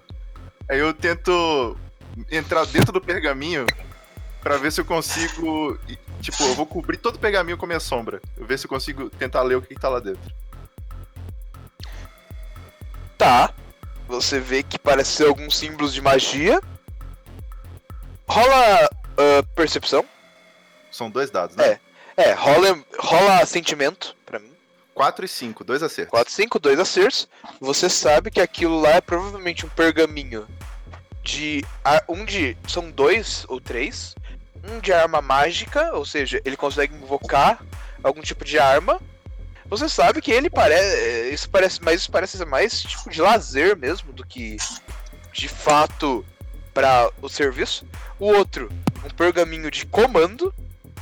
Que você diz um comando simples para uma pessoa e ela tem que obedecer. Hum. Você sabe que esse é um pergaminho bem poderoso e é bem difícil de se usar. E um terceiro que parece ser é, um pergaminho mais pra. ah, ele não parece ser mágico, ter coisas mágicas escritas nele. Ele parece só um papel, papel mágico escrito. A tinta é uma tinta especial pra magia, mas parece estar só escrito, sei lá, um diário, tipo isso, dele falando, algum, escrevendo algumas coisas, tipo, ah, um dia me tornarei o verdadeiro guerreiro.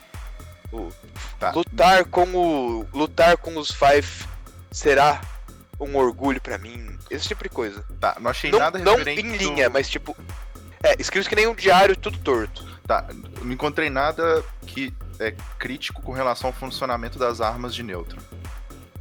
Nesse pergaminho não. Você gastou uma hora fazendo isso, tentando identificar corretamente isso. Uhum. O martelo São- também. Eram três da manhã, agora são quatro. Você sabe que ele deve trabalhar umas sete horas. Ah, beleza. O martelo. Quero dar uma olhada no martelo. Tem alguma inscrição, alguma coisa? São dois. Sim, tem muitas inscrições rúnicas e elas parecem ser bem. É. É magia mesmo, tipo, não é tecnologia, é magia. E elas parecem ser. é, rola dois dados, sentimento. 4 e 1. Um. um acerto e um erro. Hum, parece ser. É, você vê que essas são as armas tal, as, as armas com o método Excalibur que o colega falou. Eu posso fazer uma nota? Ah, No diário dele tava escrito lutar como os Five. com os. Tipo, ao lado. Pera, ele não é um Five? Ah, ele parece ser. É, é, Porque Five aqui é, tá mais como nação, na verdade, né? Ou É, grupo de Tá escrito soldados. Five, Five Five, não Five Folk. Tipo, Não, era com cara, Five. então Ele não Nome é, de Five. Ele tá conseguindo segurar essa porra, tecnicamente. Ah, é. É, você não tá levantando, né? Tipo, É, eu, eu, eu- Então, eu sou intangível, eu sou uma sombra. Tudo que uma sombra não consegue fazer, eu não consigo. Como levantar É. objetos. exatamente. Então, tipo, né? O elevador é digno? Não sei. Entendeu? Eu sou só o cara das informações. É, Eu tô aqui pra tentar encontrar informações. O que eu posso Beleza. fazer apagar luz de ambientes, é, ser qualquer pessoa, coletar qualquer informação. Não, Por isso tá, que eu pedi ok. a, as- a questão da visão noturna, porque eu consigo, por exemplo, escolher. Ah, eu quero que passe infravermelho. Não, eu quero que passe só raio-x, entendeu? Eu sou o Ah, cara. beleza, sem problema. Tá, então nada com relação como o funcionamento dos machados, né? Então eu vou voltar pra ele, esperar ele Martelo. acordar. e- É, é, martelo. Então eu vou esperar ele acordar e. E ir lá pra, pra, pro consulado. Beleza. É, ele acorda tal. Ele acorda com, uma, com um puta olhar cansado. Ele parece bem exausto. Ele levanta, vai na caixinha de som dele. Ele aperta um botãozinho e começa a tocar um viking metal a alto volume, extremamente estourando. Ele parece abrir um sorrisinho e ele tá fazendo é, headbang, batendo a cabeça. E ele, tá, ele se arruma tal e vai para pro trabalho. E conforme ele vai chegando lá, é, você vê o, o, o, o cara bebaço caindo no, meio caindo no chão, meio cair cansado. Essas coisas, ressaca, bem forte, bateu no coleguinha. Parece que ele é o o, o cara novo daí.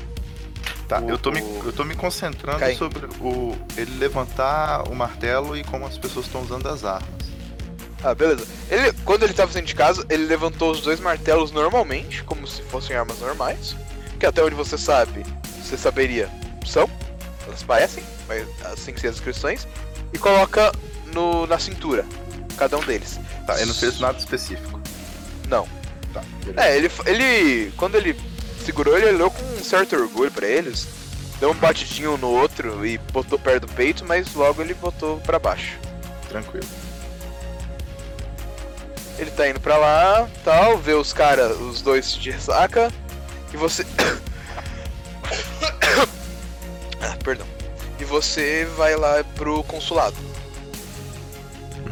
Tá, lá eu vou ficar de olho, é, sobretudo no- na, na utilização do armamento e ver se tem alguém com dificuldade, conversa sobre a utilização dele. Nada minimamente relacionado. Tá, Parece ele que. É. Rola, rola um, um sentimento só. Um dado, né? É. Quatro, um acerto. Certo. Você acha que parece. Do jeito que eles tratam as armas, parece que eles sabem usar isso desde que nasceram, basicamente. Hum, ok. Ele falou que. O, o embaixador falou que queria ele na sala dele, né? Sim, que é exatamente o que ele tá indo fazer. Beleza. Certo. Ele sobe o- o- os degraus. É, uma, é um lugar bem chique, bem. Bem. Não é chique a palavra. Bem jeitoso. Bem. é, estilo viking mesmo. Parecido com filme assim. E parece ter umas armas penduradas. Armas de metal mesmo. Uhum. Mostrando o orgulho de Fife. Tem a imagem de Angus MacFife, o atual imperador de Fife. E ele tá segurando o martelo, pisando em cima de uma criatura de sombra, quer dizer, uma criatura com manto negro, que dentro só tem sombra, e levantando o martelo, atrás dele tem uma princesa com uma armadura, sendo montado em um unicórnio, balançando uma clava. É, essa é a pintura que tem lá. Hum, E logo acima da entrada principal do, do, sala, do salão, não, da sala do embaixador. Beleza. Vamos ver se tem alguma Ele- informação que eu vou conseguir conversando com eles aí. Certo. Ele sobe lá ele entra, o embaixador tá lendo alguns, alguns papéis, esses pergaminhos, com um tablet do lado também, trocando atenção de um pro outro. Conforme o, o, o seu, seu. sua vítima, por assim dizer, entra na sala, ele fala: Bom, Agus, Auro e Lau. Esses três aqui dariam ótimos guerreiros. Se não fossem três fracotes para bebida. Eu preciso que você entregue esse aqui para ele. Ele pega o que para ser uh, um criptógrafo, que é uma ferramentinha, um cilindrozinho com luz que serve para decriptar informação. E ele só funciona uma vez e depois a informação é destruída. Uhum. E não dá para rearranjar. Ele entrega pra, pro, pro seu carinha. Mago, você irá entregar isso aqui para o Lauro. Laurum. Ele será o entregador oficial.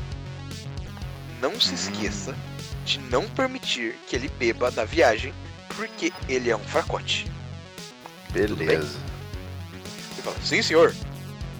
Ahn, o August vai com ele? Ele fala, bom, vai, claro, por que não? Bom, Pois bem, então.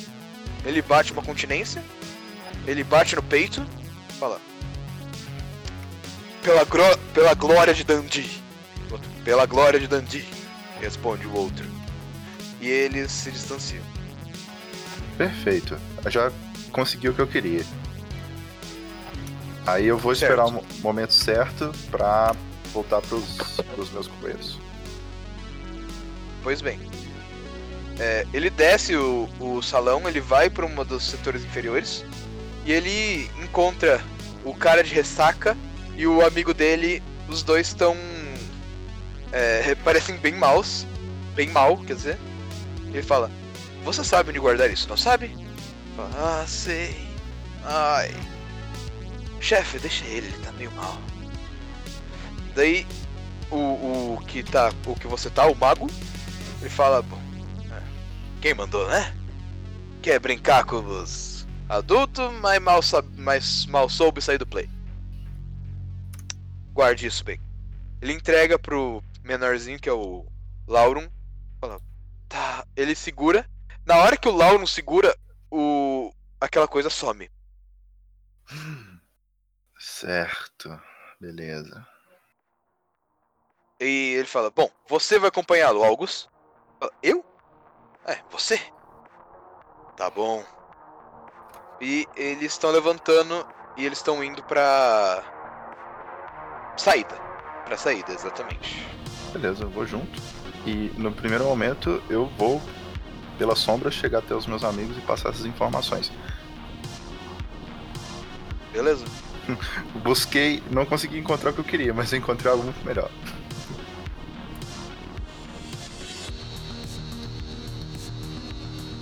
Amigos? É, beleza. Então, Desculpa, não, não tinha desmutado. O que você encontrou?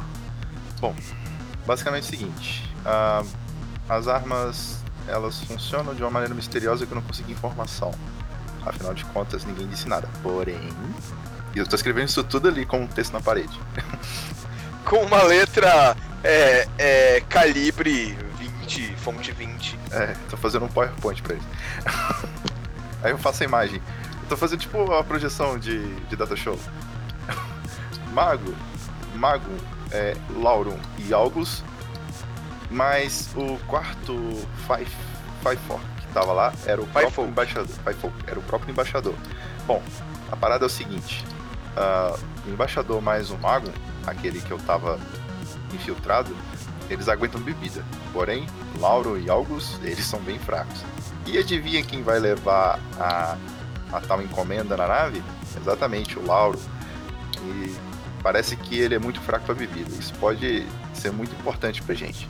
Bom, ah, parece que eles fazem, utili- utilizam armas mágicas. Alguns pergaminhos, por exemplo, tem, eles podem invocar uma mágica na hora que eles querem. Eles podem fazer magia de comando, controlar uma pessoa. E, bom, eles têm um orgulho muito forte com relação ao povo Firefolk. Isso a gente pode utilizar isso contra eles, sobretudo a bebida no LoL. Bom, ele tá com o objeto, só que tá invisível. Bom, sobre o funcionamento da arma, eu tenho uma suspeita. Parece que eles sabem usar isso desde pequenos. Isso pode ter a ver com genética. Talvez seja o segredo. Ah, será? Então como é que as pessoas se tornam Fifers? Como é que elas passam não conseguindo fazer isso e depois aprendem? Não deve ser isso. Um pouco De difícil. qualquer modo, o que, que é desse objeto? Eles deram alguma Bom, que ele Parece fazia? que tem uma mensagem que eles vão ter que entregar pra alguém. Uma espécie de um algo criptografado. Bom, fiquei sabendo que depois da primeira vez que você mexe, a informação se perde. Vai saber. Então interceptar esse pacote não parece uma ideia muito inteligente. Bom, a questão é a seguinte: se a gente der bebida pro Lauron, ele não vai conseguir cumprir sua função. Aliás, a nossa missão era justamente é, impedir a nave de chegar a determinado ponto, não é mesmo? Tem razão. Bom, se o cara bêbado não conseguir chegar lá, a gente tem a opção de explosão com o Silurian. Ah, a gente sabe que provavelmente essas armas vão ser muito fortes contra a gente, que você pegou na, na rede virtual. E eu só consegui informação que tem um cara que vai levar um negócio muito importante que está invisível. Hum. Certamente colocariam uma pequena pausa nos planos dele se alguma coisa de ruim acontecesse no caminho, não é mesmo? Hum. Sorrindo e. Como é o trânsito dessa cidade? É, vocês sabem, vocês veem que é um trânsito bem berrante mesmo, bem estilo São Paulo 3D. Existem vias de aspas gigantes. É, sim as vias de pedestre, pedestre e existem as vias aéreas de pedestre. E vocês veem alguns seres com asas, outros flutuando, de fato, outros com forma de animal, todos eles usando essa linha entre aspas de pedestre alada. Mas Se o trânsito é objetivo trânsito fazer da isso, porra. Eu imagino que um acidente de trânsito causado por uma falha momentânea no serviço de sinalização talvez parecesse exatamente o acidente que ele é, não é mesmo? Nossa, estourou um negócio, foi na música, eu pensei, caralho, Felipe, de novo. Bom, Ah, ah, preci- eu só, rapidão, eu preciso dizer, tô muito feliz que o, o. O. Nossa, como é o nome dele? Ah, da- o cara que tá na, na imagem do José voltou, do João voltou. o Caetano Veloso. O Caetano Veloso, ele mesmo. Tava sentindo falta dele. Tá, então é o seguinte, é, a gente tem. Assim, a gente tem a missão de impedir a nave chegar do ponto A ao ponto B. Tá. É, a gente tá Mas supondo- assim, Pedro, qual foi a evidência que você teve de que isso aí é indispensável à missão que a nave tá fazendo? Porque Qual? né, deram pro cara que era um subordinado não muito importante só levar de um lado pro outro. O próprio cônsul que disse pro assistente dele que esse cara tinha a missão de levar até lá. E parece que essa informação, segundo ele, não podia ser perdida. Ah, Felipe. Eu? É, você sabe que o que quer que ele tenha feito com o negócio pra o negócio sumir, não é todo Five que consegue fazer. Então, ele só é fraco pra bebida. Isso não quer dizer que ele seja um bosta. Eu acho Depende do referencial. Do deles parece que é. Ainda acho melhor ele morrer no acidente de trânsito. Ok. Bom, é, é um bom plano A. Eu gostaria de perguntar o que, que o Silurian acha disso aí tudo. Pois é, tá quieto. Ah, eu tô pensando aqui que a gente podia. Será que eu consegui algo bem de lá dentro? A gente podia usar um desses. Do, o, o- a identificação de um deles. Será que se a gente pegar um desses aí, eles soltam pra gente como usar a arma? No- nesse momento, o comunicador do Tormax apita. É o Troy? É o Troy. Eu atendo imediatamente. Eu quero que o feed mostre pra ele eu, mas não a presença dos meus companheiros lá. Eu recebo Cara. calorosamente braços abertos. Meu amigo Troy. Ele tá desesperado. Cara, cara, é- essa informação. Eu. Eu. Isso nunca aconteceu antes. Eu, eu não sei como isso. O que você está Calma, tramando, seu você é um maluco? profissional. Fala pra mim o que você descobriu. Eu tô pagando. As três naves mais poderosas do, do Império de Fife estão acompanhando uma única nave de carga. Me explique, por quê? Ah, talvez eu tenha que te explicar depois, porque é, talvez eu saiba assim de algumas coisas, mas é o seu ramo, né? Você sabe que uma informação começa no vídeo é barato. Você tem noção do que isso significa? O império deles está basicamente desprotegido. Eles nunca fariam algo assim se não fosse algo muito importante. Tem noção do tamanho disso? Ô mestre, ele falou por acaso de, de alguma carga quando eu tava ali infiltrado? Você diz. Quem? O, o, o cônsul falou com o assistente dele sobre, sobre uma entrega. É só isso que ele falou, né? É, pelo que você pode entender, a entrega é aquele coisinho que você você viu eles mexendo. Tá certo. Perigo Yeti. Tranquilo.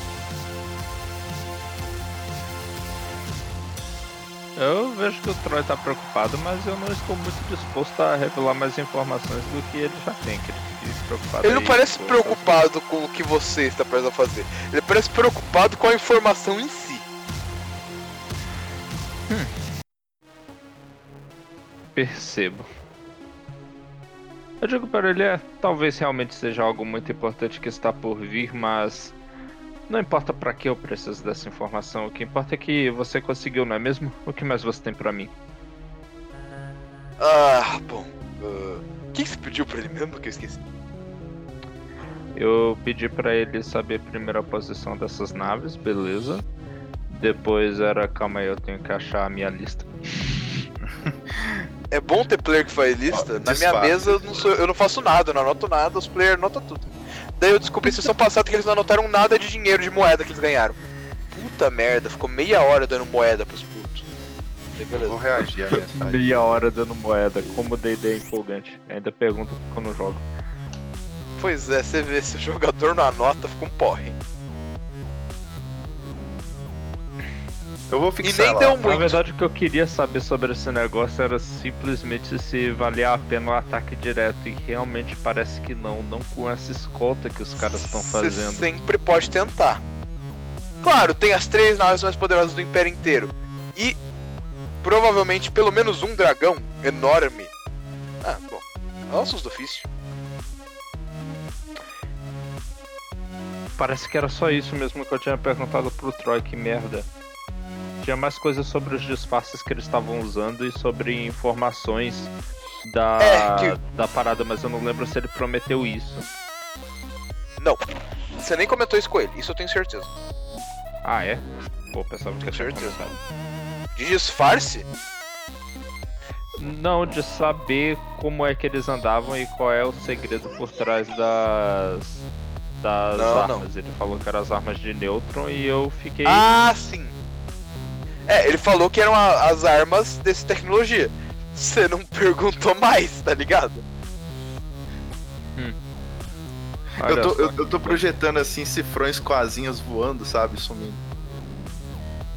Que merda, o filho da puta me cobrou 400 mil por uma porra dessa. Ô time, me ajuda, que que eu, eu estou assim. Tá, mas assim, se a tempo, gente perguntar, fingindo ele vai que eu falar, Estou pensativo no ciberespaço, tentando pegar é uma dica com meus companheiros. É retroativo essas perguntas, meu? Como assim? Tipo, se eu O que você perguntar quer dizer com isso? Se eu perguntar A agora. gente pode voltar no tempo e dizer não, eu Tá achando que é paixão? Caralho, quer fazer um flashback? Você... Quanto de influência você tem contra ele? Se fosse passion. Porque assim, ó, rumores sobre os projetos do Fife, é, é, é, pelo visto, é aquele, aquela bagaça que o cara tá levando escondida. Disfarce, aparentemente eu não escutei nenhuma informação dessa. É porque, só pra falar, Felipe, você tirou um número básico. Se você tivesse tirado um, você ia no cônsul, que você não ia ter informação nenhuma. Se você tivesse no 4, você ia ter muita informação. Você pegou o 2, que é o segundo com menos informação. Parabéns. Tá. E. Cara, dragão. E não é uma palavra agradável, é melhor evitar. De qualquer forma. Então, tipo, o. Acho que não tem muita coisa pra perguntar a esse cara já que a gente não vai ter nada retroativo. Caralho, velho, eu fui, eu fui muito. Muito cauteloso. Eu devia ter perguntado umas coisas, mas eu não queria que o cara descobrisse o que eu tô Vem com fazendo. ele se ele consegue pra Isso foi gente uma roda de porque o cara realmente não sabe o que tá fazendo. Tá, beleza. Será que ele não consegue identificação do cargueiro, pelo menos, não? Vocês têm 5 segundos pra perguntar mais alguma coisa pra ele. 5. Eu falo pra Quatro. ele, que interessante isso aí que você descobriu então. Que o Império está desprotegido. Você por acaso conhece alguém que estaria interessado nessa informação? Ele, olha, o desespero dele baixa um pouco e fala: Claro que eu tenho. Ora, meu amigo. Então isso aí é o que? Se não uma oportunidade? Pra que tanto susto pra início de conversa? E se eles Ah, estivessem ah. planejando alguma coisa? O que diabos eles possivelmente poderiam estar planejando? Estou jogando verde pra ver se eu colho maduro. Ele falou, bom. ah, sei lá, algum teste de uma super arma, não sei.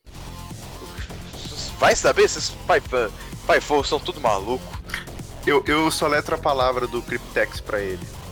Pergunta pra ele se ele sabe alguma coisa sobre esse, esse, essa tecnologia. Cryptex, que, que palavra era? Boa pergunta. Eu, Que? eu não sei, acho que eu perdi esse detalhe aí. Ô, ô mestre, como é que era o nome do, do dispositivo? Crypt... Que- É, vai? Cryptex mesmo. Eu acho que era outro, mas vai Cryptex. Ele é um, ele é um dispositivo que utiliza é, é luz e, e qubit, qubit, sabe? Aqueles bits quânticos que estão tentando fazer hoje. E ele, uma vez ativado, ele nunca mais volta. Por causa que você. Porque você liberou o. O. o você fez. Nossa, como é o nome? Negócio de incerteza. É. Você colapsou Ah, a hora. função. Colapso, isso. Isso. É, cola- entrou em colapso e desfez a mensagem. Ela apareceu uma vez e sumiu. E ela nunca mais vai voltar. Joga verde pro cara, fala desse, desse equipamento aí. Eu falo pra ele que eu entrei em contato recentemente com uma coisinha que talvez interesse a ele, talvez resolva esse mistério no qual ele parece estar tão interessado. Um Cryptex 5. E os olhos dele se regalam. Cryptex? Oficial? Do Império? Co- como você tem alguma informação de algo assim? Podemos Não negociar essa coisinha aí, Você hein? me conhece. Eu sou um. Não estou questionando, foi só uma, uma pergunta retórica. Não- Não me interessa de onde veio. Se você me arranjar isso aí, meu amigo, eu te faço uma das pessoas mais ricas com quem eu já entrei em contato. É nesse momento que o ser humano começa a pensar em trair todas as suas. todas as suas aliadas. Morais e convicções. Convicções morais pra quê? Quando o negócio vem em dinheiro, né? Pois é. Ora, claro. Eu tenho certeza que uma informação dessa seria muito valiosa para muitas pessoas. Mas me diga, você seria capaz de decodificá-la? Ah, é bem fácil. Você só liga. Você nunca mais vai poder ligar de novo, mas você só ligar. Você conhece alguma maneira de nós termos acesso a essa informação sem que o seu receptador original descubra? Ah, claro. Você pode quebrar as leis da física e da química por alguns instantes. É, alguns deuses fazem isso. Como é que a gente faz isso? Isso pode ajudar com a arma. Caralho, Você eu não vê que isso foi ele claro, Isso foi claro som de deboche. Ah, Isso é bem Eu sarcástico. Eu, Eu, não senti sei. O Felipe que não percebeu. Eu sou uma sombra, eu, eu não entendo piadas. Existe a possibilidade de eu replicar o Cryptex de modo a que, bom, eu hobby um, lê a informação, copie a mesma informação pro outro e ninguém saiba que nada foi extraviado? Ninguém sabe o. Você perguntou isso pra ele ou pro mestre? Pro mestre. É, você sabe que os cryptex são feitos com um código. Eles liberam a mensagem e um código de série. Se o código. de- Ninguém sabe o código de série de uma mensagem pré-encriptada para chegar no que vai estar depois. Por causa que é feito de um jeito específico para cada mensagem. Vocês não sabem como deixar exatamente do jeito certo, na, na frequência certa do, do Império Oficial. Pelo menos. ah, não sem um puta de, um, de uma invasão do sistema deles pra ter exatamente essa informação, exatamente dessa mensagem, que vocês nem sequer sabem o que é. Ai, caramba. Essa história Ah, toda cara. tá indo pra um, pra um lado maravilhoso aí. Não, é, eu tô pensando aqui o seguinte. é, a nossa primeira missão é simplesmente impedir a nave de chegar lá. A gente pode, então, utilizar as, as bombas que o. Eu tenho uma ideia. Que o- Primeiro de tudo, eu vou precisar desligar a ligação com o, com o Troy. Falar que qualquer coisa eu aviso ele. Ah, ah, tá, você falou isso, ah, tá, desculpa. Ah, bom, tudo bem. Só não esqueça que bom, o, o dinheiro, né? Que você tá me devendo. O Cryptex até paga. Mas se não tiver o Cryptex, né? Eu sei, Troy, fica tranquilo. Não se eu preocupe, eu disse- só gosto de avisar. Algumas pessoas esquecem, é complicado, eu nunca mais Eu consigo desliguei. lidar com elas de novo. Elas também não conseguem mais andar nem falar, mas. É, Eu acho que isso desliguei. deve, deve ter atrapalhado. Diga. Eu desliguei. Enfim. Na cara dele, beleza. No meio da Tem uma ameaça, pessoa coitado. que a gente não contatou sobre essa descoberta toda e que talvez possa ajudar a dar uma luz, que é o Vlad. Hum. É, porque. É, só pra vocês saberem, é, já passou. Tá quase na hora, falta o quê? Umas. 8 horas pro, pra vocês terem que sair. A gente ainda tem que contratar o Vlad, falar de tudo isso aí que a gente descobriu e sobre esse Cryptex que está sendo transmitido. Avisar para ele que nós identificamos isso como um possível ponto fraco na estratégia deles. Que se essa informação não chegar, talvez a missão inteira tenha que ser abortada. E perguntar o que, que ele acha disso. Se ele acha que é provável, se ele acha que esse é o tipo de informação que justificaria o Acho. cancelamento da viagem inteira. Acho justo, porque. Se ele tem interesse também nesse Cryptex. Ele tem interesse que o Cryptex não seja entregue. Então, vamos lá, vamos ver o que vai acontecer. Quer dizer, não sei, né? Talvez ele quer o que tem lá dentro também. Bom, vamos ligar, vamos ver o que vai rolar. Eu não sei falar. então- sei, já tá ligando.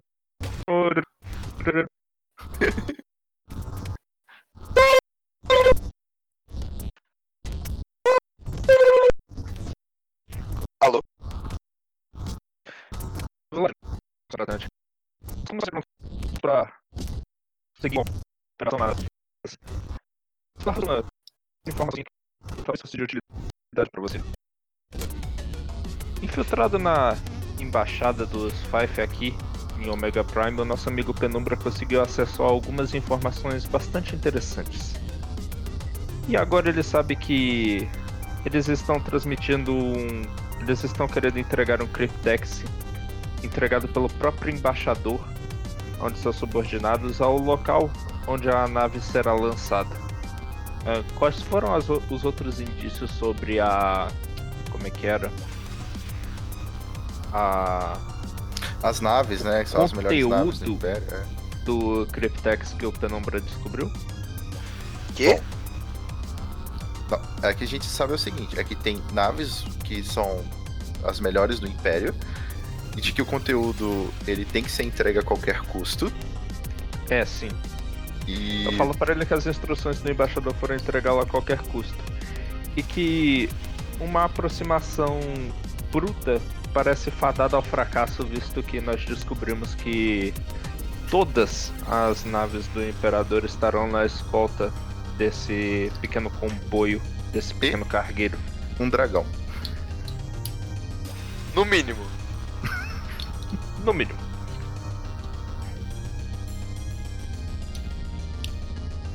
Tá bom. Vocês podem, por favor, aparecer no meu escritório o quanto antes. A gente não pode fazer isso pela conferência? ou Não, não é possível. Não é possível. Eu tô passando o dedo no pescoço assim, ó. Isso é treta. Isso é treta. Por Isso eu tô fazendo fora do, do, do comunicador ali pra ele não me ver. Estou simplesmente perguntando se nós temos acesso a um item que talvez você tenha interesse em adquirir e se nós devemos agir para interceptá-lo, porque nós temos pouco tempo. Tudo bem. Ahn, quanto, com relação ao Cryptex, vocês sabem o conteúdo dele? Tem alguma ideia do que possa ser? Vlad, pra mim não interessa nada que tem dentro dele, apenas se você o, quer, o deseja. A mim interessa. Não adianta gastar esforços desnecessários para um item inútil que pode muito bem valer informações que ninguém se interessa. Me diga o que pode haver dentro deste Cryptex. Eu viro, assim, eu, eu viro na telinha e escrevo o seguinte texto. Escuta aqui, ô rapaz. Dentro eu não sei, mas fora tem pelo menos um dragão, três das melhores naves e soldados com armas que só eles podem utilizar e, e realmente elas são muito poderosas. O que você acha que tem ali dentro? Purpurina? E o embaixador de fato disse que ele era indispensável. Eu acho que seria, no mínimo, prudente nós agirmos para tentar interceptá-lo. Caso isso dê errado, partimos pro plano B, que é, bom, uma surpresinha que o nosso amigo Silurian. ah, que o nosso amigo Silurian conseguiu achar pra eles. É, o Cerulean meio que Eu tomo controle. Se foi. Não, não, eu, eu sei que ele não vai voltar, tá ligado? Mas o Vlad não sabe. Tá. Ah, Felipe, se quiser, você pode tomar o controle, usar a sua sombra como ações dele. Sei lá. Dá teu jeito. É mesmo Não, porque mas o Penumbra já se comunicou da maneira como ele podia e com o feed de vídeo que eu tava comandando, o Vlad com certeza viu isso. Não, eu tô dizendo que eu vou com- com- comandar o Ciru, Silurian na, na batalha. Isso. Ter um corpo, né? É bom. De vez em quando, de vez em quando. Beleza, você. Vocês fizeram o que mesmo? Desculpa. Ah, é, falaram esse coisa tudo de, pra ele. É, falando, É. ó, pelo, Foi coisa pra caralho. É, o- pelo nível de segurança que tem em volta do Cryptex, tem uma coisa muito importante ali. O cara deixou desprotegido o próprio Império. Não, pera. São. são- Primeiro, são São coisas diferentes. ele É, são coisas diferentes. E a gente Se tá tem a ver. O Cryptex é indispensável pra missão por causa de conversa que a gente ouviu. Eu tô mais É. nessa altura co- concordando com o Vlad que a gente não tem muitos indícios, mas que é muito mais prudente a gente tentar interceptá-lo pra caso ele seja realmente importante. Ah, beleza. Não, tranquilo então, então partiu porrada. É, Vlad, eu só queria avisar você pra você não ficar muito assustado com as notícias que vê na televisão. Normalmente a gente sobrevive às explosões. Eu viro assim escrevo. Eu, particularmente, não tenho como morrer, então. Será? E a instrução que eu quero dele é se ele quer que o, que o Cryptex seja entregue diretamente a ele. O Vlad? Você perguntou isso pro Vlad? Sim. Se ele quer que o Cryptex seja entregue a ele. Aham. Ele põe a mão na cabeça e fala: Nós precisamos discutir um assunto delicado. Vocês, se vocês conseguirem. Se vocês Cortou conseguirem. de verdade. É, foi. Se vocês. Com... Se vocês conseguirem Cryptex, tudo bem. Tanto melhor. Aparentemente ele pode ter alguma importância de fato. Afinal, dois fatos de importância no que aconteceriam. Bom, eles vão tirar pelo uma de suas maiores naves para escoltar essa nave. Isso já é um grande desvantagem para o império deles. Eles com certeza estão direcionando essa nave para uma defesa de algo formidável. Muito bem. Você, se vocês trouxerem para mim será bom. Se vocês não trouxerem e tiverem um plano, tanto melhor. Não me interessa tanto. Mas É, a gente vai tentar trazer, ver se isso resolve tudo. Ai meu Deus, eu espero que dê certo. Eu tô falando isso no monólogo interno. Certo. Ele fala, bom, só que nós temos que nos encontrar para discutir um pequeno assunto delicado. Vocês têm sete horas. Vai ser VaptVupt. Beleza. Eu Parti- desligo. Partiu Vlad. Vlad? Agora eu acho que isso tudo vai ficar pro próximo episódio. Não, é, Pode ser eu, também. eu, eu entro na sombra do. do. do Silurian. E a- a- essa, essa cena termina com a gente indo em contra ao, ao Vlad. É, o que dá pra fazer é deixar Não, não. as, as Caralho, eu preparações. quero- Eu quero, fazer o ataque antes de encontrar o Vlad. Caraca. O ataque. Não, o que a gente pode fazer? É fazer. É, isso, fazer a, a invasão à nave em outra sessão, porque eu não me imaginei que vocês fossem gastar 3 horas de preparação. tá ligado? Mas ok. Foi E divertido. você... Pô, a Não, gente- não tô dizendo que não foi, eu tô dizendo que só foi inesperado. Isso é medo, porque você me bota dragão, três melhores naves, bota diabo a quatro armas que só pode ser usada. No escudo do mestre eu dou uma explicação. No escudo do mestre eu dou uma explicação, mas beleza. Vocês, então, a gente pode terminar aqui na hora que vocês conseguirem ou não o Cryptex. Ah, sim. Ou- Não, ah, beleza. É? Então, antes de a gente ir pro. E começar o próximo com a conversa com o Vlad. Então tá. Então eu já tenho identificação Calma dos vocês estão falando soldados. pra gente jogar a tentativa de obter o Cryptex agora? É, eu não imagino que vá demorar muito, né? Afinal, é Não, só vocês eu- irem lá, serem miseravelmente derrotados e falharem miseravelmente. Eu, Depois- acho, eu acho errado fazer sem o Silur. Ah, tá. É, Ah, realmente, sim. tudo bem. Pensando por este lado, aí tá, o Silúria, o Silúria vira assim. É, eu espero que o nosso dia hoje seja muito melhor. Aí ele dá uma. Ele dá uma bandeirada na, na arma dele assim e sobe os créditos. É, realmente. Not the world don't know, but the best. Sandro. Beleza. Então tá, é isso então? É isso. É isso então. então. Nós fechamos nosso episódio com o anão que não contou pro Vlad que são três naves. O Ei. Sombra. Contou não, que é três naves? Ah, eu Vai, Eu falei. falei que todas as naves estão lá e que o Império tá desprotegido. Acontece essa porra toda. É, eu também falei. Ah, Eu você falei- falou é. que são. Você falou especificamente as três naves. Eu Capitã. falei inclusive as três naves do Imperador, se eu não me engano, porque eu esqueci qual é o. a patente certa do maluco. O maluco é imperador. Os, do... os três são grão-almirantes. O cada um dos filhos dele, no caso. Ok, eu tô falando que eu, João, não sei, mas o Tormac saberia. Certo. Ah tá, desculpa, eu não tinha entendido o que você tinha falado. Então, que fique claro, o Vlad ficou absurdamente espantado com isso e falou: peguem essa coisa, deve ser no mínimo importante. Peguem isso pra ontem. Penumbra Ah, o que bom, ele achou que o nosso plano é bom. É bom ter um pouquinho de validação. É porque eu não tinha entendido. Você falou, ah, uma nave, beleza. Mas tipo, são as três naves principais.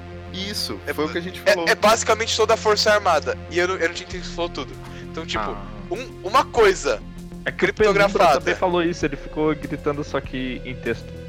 É, é que, tipo, como ele falou em texto, eu achei que você ia falar alguma coisa. Tipo, ele tava escrevendo alguma coisa. Eu mandei, eu mandei um textão Eu- no eu- WhatsApp pra ele. Eu achei que você tava falando alguma coisa pro anão falar. Daí, tipo, eu Não. nem prestei muita atenção, tá Eu ligado? fui, pra- eu fui pra tela do, do, do- do holograma Ah, não. Ah, e tá, fui beleza. mandando textão pro, pro Vlad. Tipo, nervoso. Ele falou, é, ele falou: se uma informação secreta saindo no mesmo dia em que as três principais naves do maior império belicista do mundo, de todo o cosmo, saem, com toda certeza não pode ser alguma coincidência. Beleza. Então é com essas últimas palavras confuso que de- advindas da confusão do mestre que a gente termina esta sessão. Ok, tchau, Craig. Muito bom. Tchau. É, Craig. Craig. Craig. Dois pontos.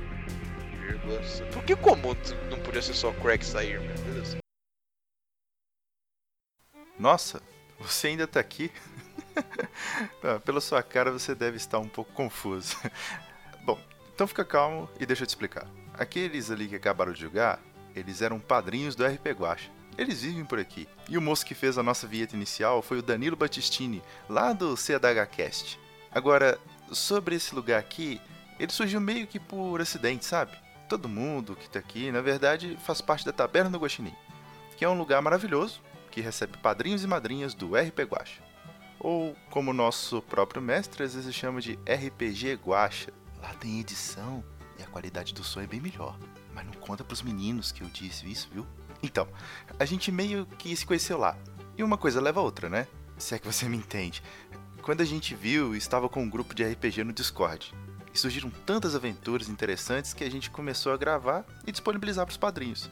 E, e aqui estamos, pela diversão e pelo amor ao RPG.